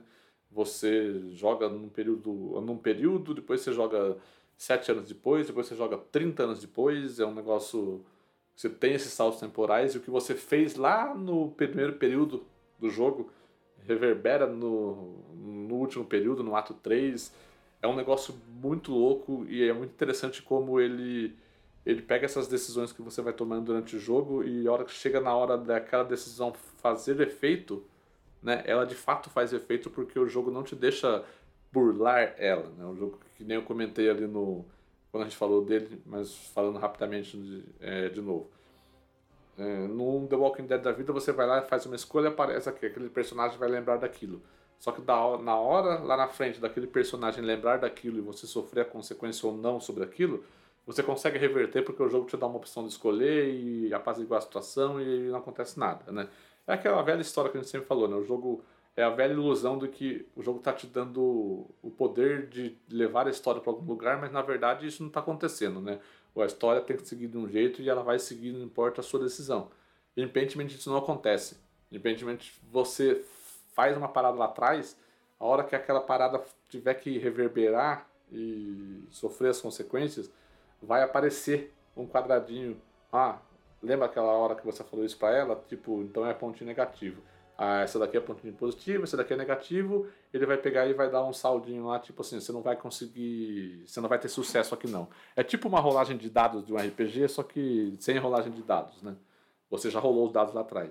Então eu acho que esse, esse, esse jeito de contar a história é simplesmente sensacional. E a história é muito boa. A história de todos os mistérios. É um jogo de, de, de resolução de mistérios, né? E é um jogo de resolução de mistérios que na duração do, do jogo você não sabe se você está resolvendo o mistério ou não, né? Você vai saber lá no final, só atualmente. E, mano, é, é, é, simplesmente sensacional, cara. É o melhor jogo do ano para mim, disparado. É o melhor jogo da Obsidian para mim, que eu sou muito fã da Obsidian. E eu acho que, que a Obsidian tem muito. É, vai ter muito sucesso se, se deixar o Josh Sawyer abrir as asas ali e voar, cara. Voa, faz suas coisas aqui, vamos. Eu comecei, eu comecei a jogar ele eu preciso continuar. Começou? Ele, é, é, é, como eu disse, o Renan, eu não sei, eu não sei se ele vai te pegar, porque como eu disse no episódio que eu comentei sobre ele, é, é um jogo difícil, né? Porque é um jogo que é muito texto. É basicamente, uhum. por exemplo, para jogar na nuvem é um jogo perfeito, que não exige reflexo, não exige nada, né? Você pode jogar é, no celular lá, na tele... É, então, joga na telinha do celular de boa, tranquilo, você só tem que apertar o A para os textos passar e escolher a opção de diálogo, basicamente. Tem alguns minigames, né, que não, não é nada demais, né? Tipo, é mais apertar botões, mas é o, o mérito do jogo não está nisso daí, né? O mérito do jogo está no como a história é contada uhum. e como ele, ele pega essas, essa questão de jogos narrativos e, e traz um negócio ali que, que fala assim, ó, eu mudei de novo os jogos narrativos, tá? Sabe o que The Walking Dead fez lá em 2012, quando falou, nossa, caralho, os jogos narrativos são isso, então agora... Entendi. Eu acho que Pentiment fez isso, sabe? Uhum. De novo, agora em 2022. Eu acho que a partir de Pentiment, muita gente que trabalha jogo narrativo vai começar e... a pensar em coisas diferentes para fazer pro jogo dele também, sabe? Então, é, por isso que eu acho que. E finalmente um exclusivo Xbox com notinha verde, né? Nossa, sensacional, maravilhoso, cara. Nossa, é o melhor jogo do ano, sim, disparado para mim. Cara. Bastante percebido pela Jogue. TGA, né? Ele foi é, então, não sei, talvez, talvez tenha sido pela data que ele foi, que ele foi lançado, alguma coisa assim. Mas, mas... ele foi indicado, não foi? Ele, não foi, foi. ele foi indicado, né? É. Não foi. A, nada. Ele, acho que ele ganhou alguma coisa, não ganhou? Não, não ganhou nada. Não ganhou nada? É, Tô é olhando aqui a lista aqui, ele não tá em nada, nem indie, nem nada. É uma pena porque deveria ganhar, porque meu é sensacional. É, mas é que ele ganha um problema que a gente brinca bastante aqui, né? Capinha, é, capinha verde. Né? Talvez se tivesse a capinha azul, aí até o jogo do ano seria do Gustavo. é isso aí então, terminamos a, a lista de todo mundo. Né? Agora nós temos aqui a lista, já está aqui, na verdade, a lista feita de todos os jogos votados e temos o nosso top 5 aqui. Mas antes da gente falar quais são eles, tem algum jogo que vocês gostariam de, de, de só mencionar rapidamente que quase entrou no quinto lugar ali, que ficou de fora? Não só um, podem ser vários. Tá? Eu Google, tenho uma listinha aqui de menções honrosas aqui Guga, também. Ele falou Guga primeiro. Respeite. Respeite. Não, eu só falei que eu tenho. Cuidado só falei que eu cuidado tenho. com mini review, senão a gente fica até uma hora da manhã. Fala aí, ô. Aí. E... Bom, eu ia falar um negócio deixa. Vamos lá. Minha listinha aqui tem dois jogos que eu coloquei aqui. O Track to Yumi. Yumi. Track to Yumi é um joguinho uhum. da, também que está no Game Pass. Foi lançado direto no Game Pass sobre é, é um Ghost of Tsushima em 2D de baixo orçamento, tipo assim, com a estética muito foda, preto e branco, daquele tradicional lá dos filmes dos filmes do qual é o nome do diretor aí, Renan, você que manja aí do Kurosawa. Kurosawa. Isso, Kurosawa. Então é um tá, eu gostei demais desse jogo. E Gran Turismo 7 que trouxe de novo Gran Turismo pro pros tempos áureos, né? Um belo de um jogo, um belo retorno às raízes aí, é um baita de um jogo. Só ele? Só esses dois. Ah, pra não legal. virar também putaria, né? Pelo amor. e você, Renan? Tem algum? Não tenho menção honrosa, não. São esses cinco mesmo. Carai. Então, é, é a ah. menção honrosa pra falar, exatamente. Não, então, ah, minha menção honrosa seria o Forbidden West, vai. Que o Gustavo acabou colocando aí no top É aquele que quase entrou no quinto, né? É, exatamente. É, porque é, realmente é um, é um excelente jogo. Acabou não entrando no meu aqui, porque eu achei outros melhores. Mas ele seria a minha menção honrosa. Forbidden West. Legal. Vitor, o seu? Você quer falar o seu primeiro? Que eu tenho, eu tenho não, não, não, pode falar você. Bom, eu vou falar de alguns aqui que, é coisa rápida, tá? Bem mini, mini, mini, mini, mini review mesmo. Bom, eu é, só, só meio nome mesmo, né? Alfred Hitchcock Vertigo, que é um jogo mais ou menos como esse Passionate aí do, do, do Gat aí, um jogo a la Life Strange, muito legal. Pena que não tá. É, né, não tem legenda em português, senão seria um jogo com certeza estaria na lista. Two Point Campus, acho que eles pegaram tudo que tinha de Point Hospital e trouxeram pra cá. Jogo muito divertido. Taimisia, tá? Assim como Dolmen também. São dois jogos Souls likes aí que a gente tem que tá fazendo história. A gente tem Souls likes também bons que não são feitos pela pela From Software. Então é o caso de Taimisia e Domen, tá? Domen foi reforçando aqui uma indústria é uma produtora brasileira, tá? Já falaram aqui em episódios passados aqui. Excelente, excelente, excelente. Acho que quando você olha que é uma empresa brasileira, aonde ele chegou, qual que é o patamar, é a primeira empresa que foca no que ela, no que ela focou, perfeito. O jogo com certeza tem seus erros, tudo tem seus defeitos tal, mas é um jogo muito bom. Tiny King é um jogo que ninguém comentou aqui, mas é um jogo muito divertido. Parece um desenho, né, tipo aqui as animações também. Muito bom. As Ducks Fall. Esse aqui foi, foi indicado no, no, no, no no TGA ganhou o prêmio de maior impacto, que a história é maravilhosa. Tipo a Life Strange também. Olha, olha aí, eu desenho dois jogos estilo Life Strange, hein? Ninguém fala nada. Ninguém fala. O Gat esqueceu, acho que o Gat ficou meio puto que não conseguiu passar do boss lá. Mas Soldiers é um jogo muito bom, um hack slash muito legalzinho. Não tem nada a ver com Souls Like, já discutimos isso aqui. Né? Mas é um joguinho muito fluido, um como fala o, o gráfico é, é, é, é Ai, cara. Pixel art. O pixel art é muito bonito. Muito, muito, muito, muito lindo. E, e, e, lo, e, logicamente, o Renan tá jogando o antecessor. Eu não poderia deixar de falar aqui. Salt and Sacrifice, que é a continuação de Salt and Sanctuary, que é um Souls-like 2D, né? E esse agora em Salt, of, é Salt and, and, and Sacrifice é um Souls-like barra Metroidvania, que saiu em multiplataforma aí, muito legal. É... Não, ele tá no Play, só no Playstation, né? Isso aqui, né? É, Isso aqui tá só no... É, é o Souls é, é só é Playstation. É, é, é um Souls-like barra, barra, barra Metroidvania. Muito gostoso, muito... Um gráfico muito... Muito...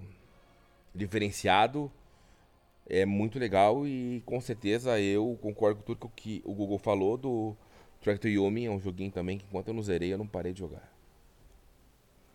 Dá pra fazer um top 15 aí, ó, que beleza. Ah, cara, é, é, é assim, a gente que pega jogo assim, a gente, a, a gente que tá de olho aqui, né, na, na, no, a gente acaba pedindo código pra fazer review e tal, a gente acaba tendo mais oportunidades de tá, de tá aproveitando e tá conhecendo muitas, é, muitas, muitas coisas novas, né? É, tendo mais, é, tendo mais abertura de coisa. Então, com certeza a nossa lista acaba ficando um pouco maior, né? Mas com certeza esse ano 2022 aqui ficou marcado por muitos índices que a gente acabou pedindo e, aliás, eu pedindo e me, e me surpreendeu bastante. Teria muito mais para colocar aqui, mas eu tô pegando só os que mais ah, eu, eu não poderia já te falar do Snow Runner, né, gente? Snow Runner acho que nem lançou esse ano, mas teve uma melhoria tal e um monte de DLC. Eu comprei o volante por causa do Snow Runner. Não jogo mais Snow Runner porque o volante da Logitech não tem compatibilidade com Force Feedback. Mas é um jogo que eu joguei muito, fiz muita live. Tivemos aí três, quatro. É, história. É, restante a história. Tivemos aí vários strikes aí. O Gat quase me mandou embora do multitap.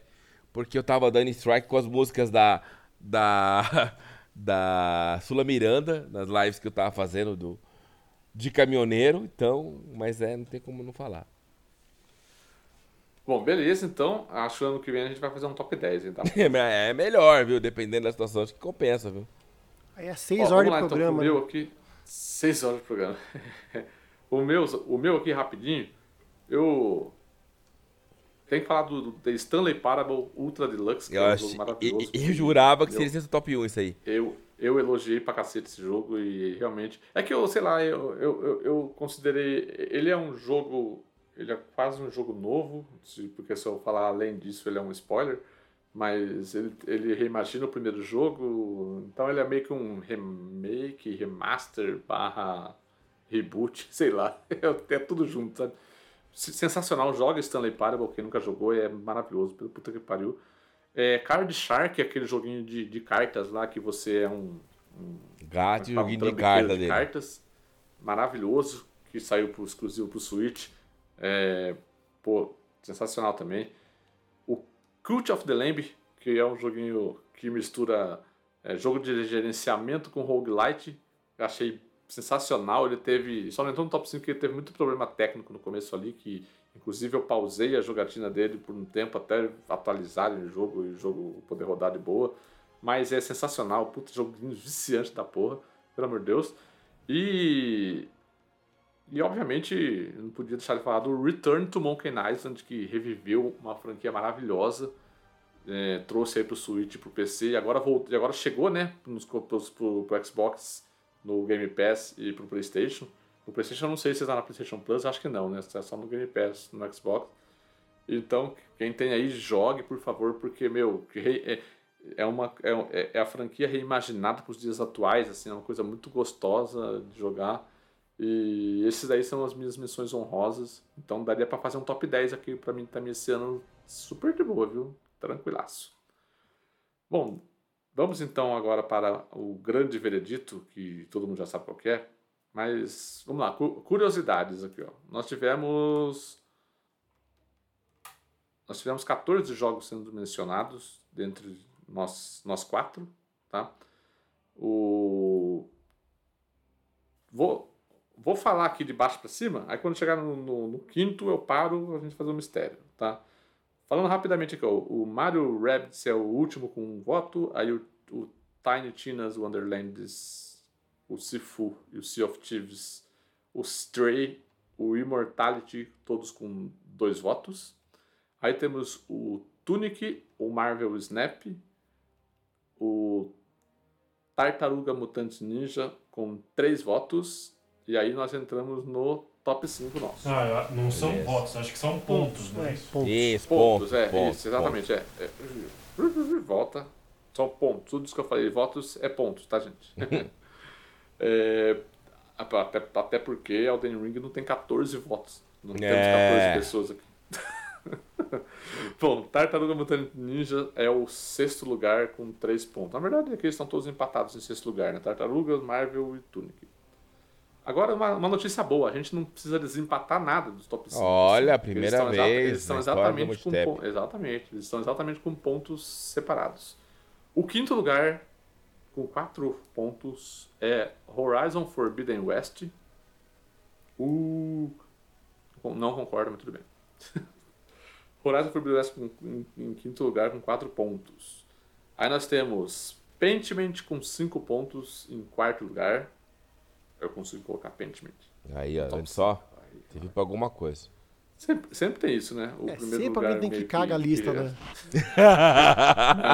não, não, não. Jogue, joguem Pentiment e vocês vêm me falar em janeiro se, se eu estava errado ou não. Em terceiro lugar, a Plague Tale Requiem com 8 pontos. Terceiro lugar? Terceiro lugar. Boa. Aí o vice-campeão, o God of War Ragnarok, com 9 pontos. Tá vendo, Guga? Não reclame, que meu quinto lugar fez diferença. E, como não podia deixar de ser, Elden Ring é o nosso jogo do ano de 2022 com 14 pontos, 5 pontos. Ah, vá, nem imaginei, nem imaginei, olha. Champions, my friends. E, ó, e pelo segundo ano seguido, nós do Multitep, que não somos uma não, aquela coisa de referência, de verdade é absoluta. É, mas é o que importa. Concordamos com a TGA. Olha só que maravilha. Olha só, tá vendo? A gente tem que ter mais opinião própria. Exata, exata. ai, ai, ai.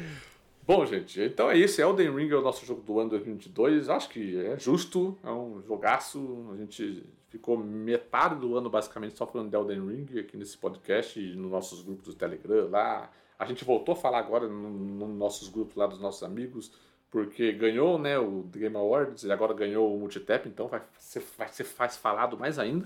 E Gato, que ninguém nos escute, né, Gato? Mas Muitas horas trabalhadas no, no Elden Ring, né?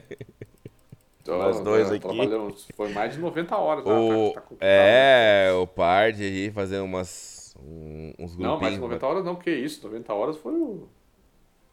Sei lá. Não, não, mas tô boa. falando no meio do dia, assim, aí você tentando matar alguma Não, coisa. é, passando- é, Elden, Ring, Elden Ring foi umas 150 horas de Elden Ring, eu acho. Com, é, ó, eu acho que eu bati 200, eu não lembro, eu preciso, eu preciso olhar. Por aí.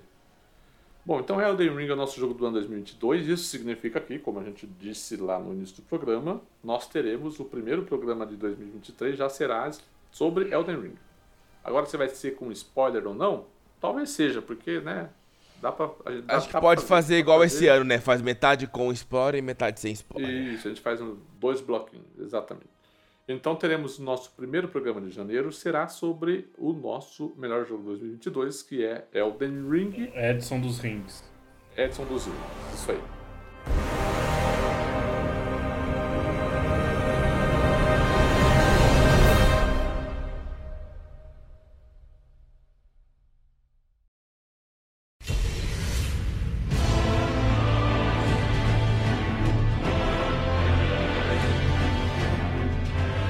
Isso aí, gente. Chegamos ao final do nosso último episódio de 2022 aqui no Multitap.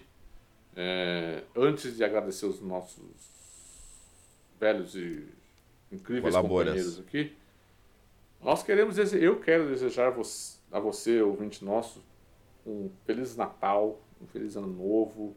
Coma muito peru, como a gente sempre faz a tradição aqui no Multitap, de colocar o peru no meio. O Gatti, Gatti todo ano enche, mensagens- enche a boca Nas mensagens. com o Enche peru, a né? boca com peru. peru. É, enche a boca com peru. Exatamente.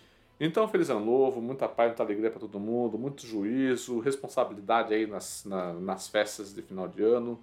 É, foi um ano de, de, de, de muitas mudanças aqui no Multitap, né? A gente, principalmente nessa metade do ano final aí, a gente mudou muita coisa, o programa passou a ser quinzenal e tal. O importante é que o programa acabou, a gente continua sentado aqui e conversando, se divertindo muito, falar sobre videogames, que é uma coisa que a gente gosta demais e é um, um alívio para nós aqui, agora quinzenalmente, de sentar aqui e conversar, né? Eu estou falando por mim, mas acredito que estou falando pelo Renan, pelo Vitor e pelo Gustavo também, que também deve sentir a mesma coisa. Quando a gente senta aqui, a gente se diverte, a gente dá risada, a gente é um momento de, de alívio e de descontração para a gente de todas as coisas que a gente tem na nossa vida adulta, de trabalho, de responsabilidades, né, com família e tal. É, o Multitap, o Multitap ele, ele continua, ele não terminou, ele espero que em 2023 a gente continue também, que é muito gostoso fazer isso. Então eu queria deixar esse, esse, essa mensagem final aí e agradecer vocês que estiveram com- presente com a gente durante todo o ano aí. A gente, a gente não tem uma audiência gigante, mas a gente tem uma audiência muito gostosa de pessoas que são fiéis e ouvem a gente. A gente tem a nossa comunidade, eu acho isso muito bacana. E dito isso, eu quero agradecer ao Guga pela presença e por favor, Guga, já deixa a sua mensagem também. Valeu, meus amigos. Assina embaixo aí o nosso relator aí, tudo que ele falou. Eu corroboro. Um feliz Natal e Ano Novo para todos aí que nos ouvem e para nós todos aqui do Multitap. Eu agradeço pela paciência dos meus amigos aí e pela atenção de todos que nos ouvem. E vamos que vamos para o ano que vem ser melhor ainda que esse ano. Um abraço a todos. É isso aí. Renan, muito obrigado também, Renan. E por favor, dê sua mensagem. Valeu, pessoal. Obrigado. Desejo aí também para todo mundo um Feliz Natal, um, um ano de 2023 melhor que 2022, principalmente no mundo dos games, que tá tudo bem picaretagem essa nova geração aí. Tanto, tanto que eu acabei comprando no Nintendo Switch, porque eu não tenho o que jogar no PlayStation, no PlayStation e no, no Xbox.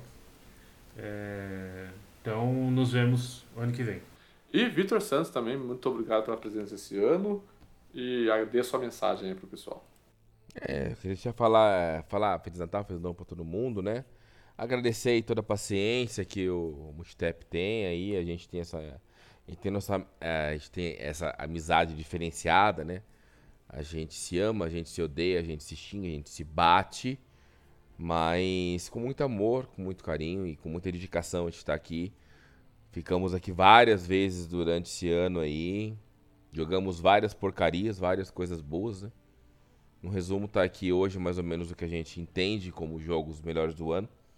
Né? E essa é a nossa proposta e tudo. E agradecer vocês aí pela nossa parceria, por tudo que a gente passou por esse ano e que venha 2023, que a gente desfrute de mais oportunidades, de mais crescimento e, e vislumbre novos caminhos aí. Como eu e o Gat estamos vislumbrando aí nas pistas aí no automobilismo virtual. É isso aí. Muito bonitas as mensagens. Isso aí, gente. Um abraço. Bom final de ano, bom Natal para todos. E nos encontramos em janeiro no nosso programa do Elden Ring. Falou, gente. Falou. Valeu, falou. Valeu, Edson. Falou! Ho, ho, ho! Ho, ho, ho.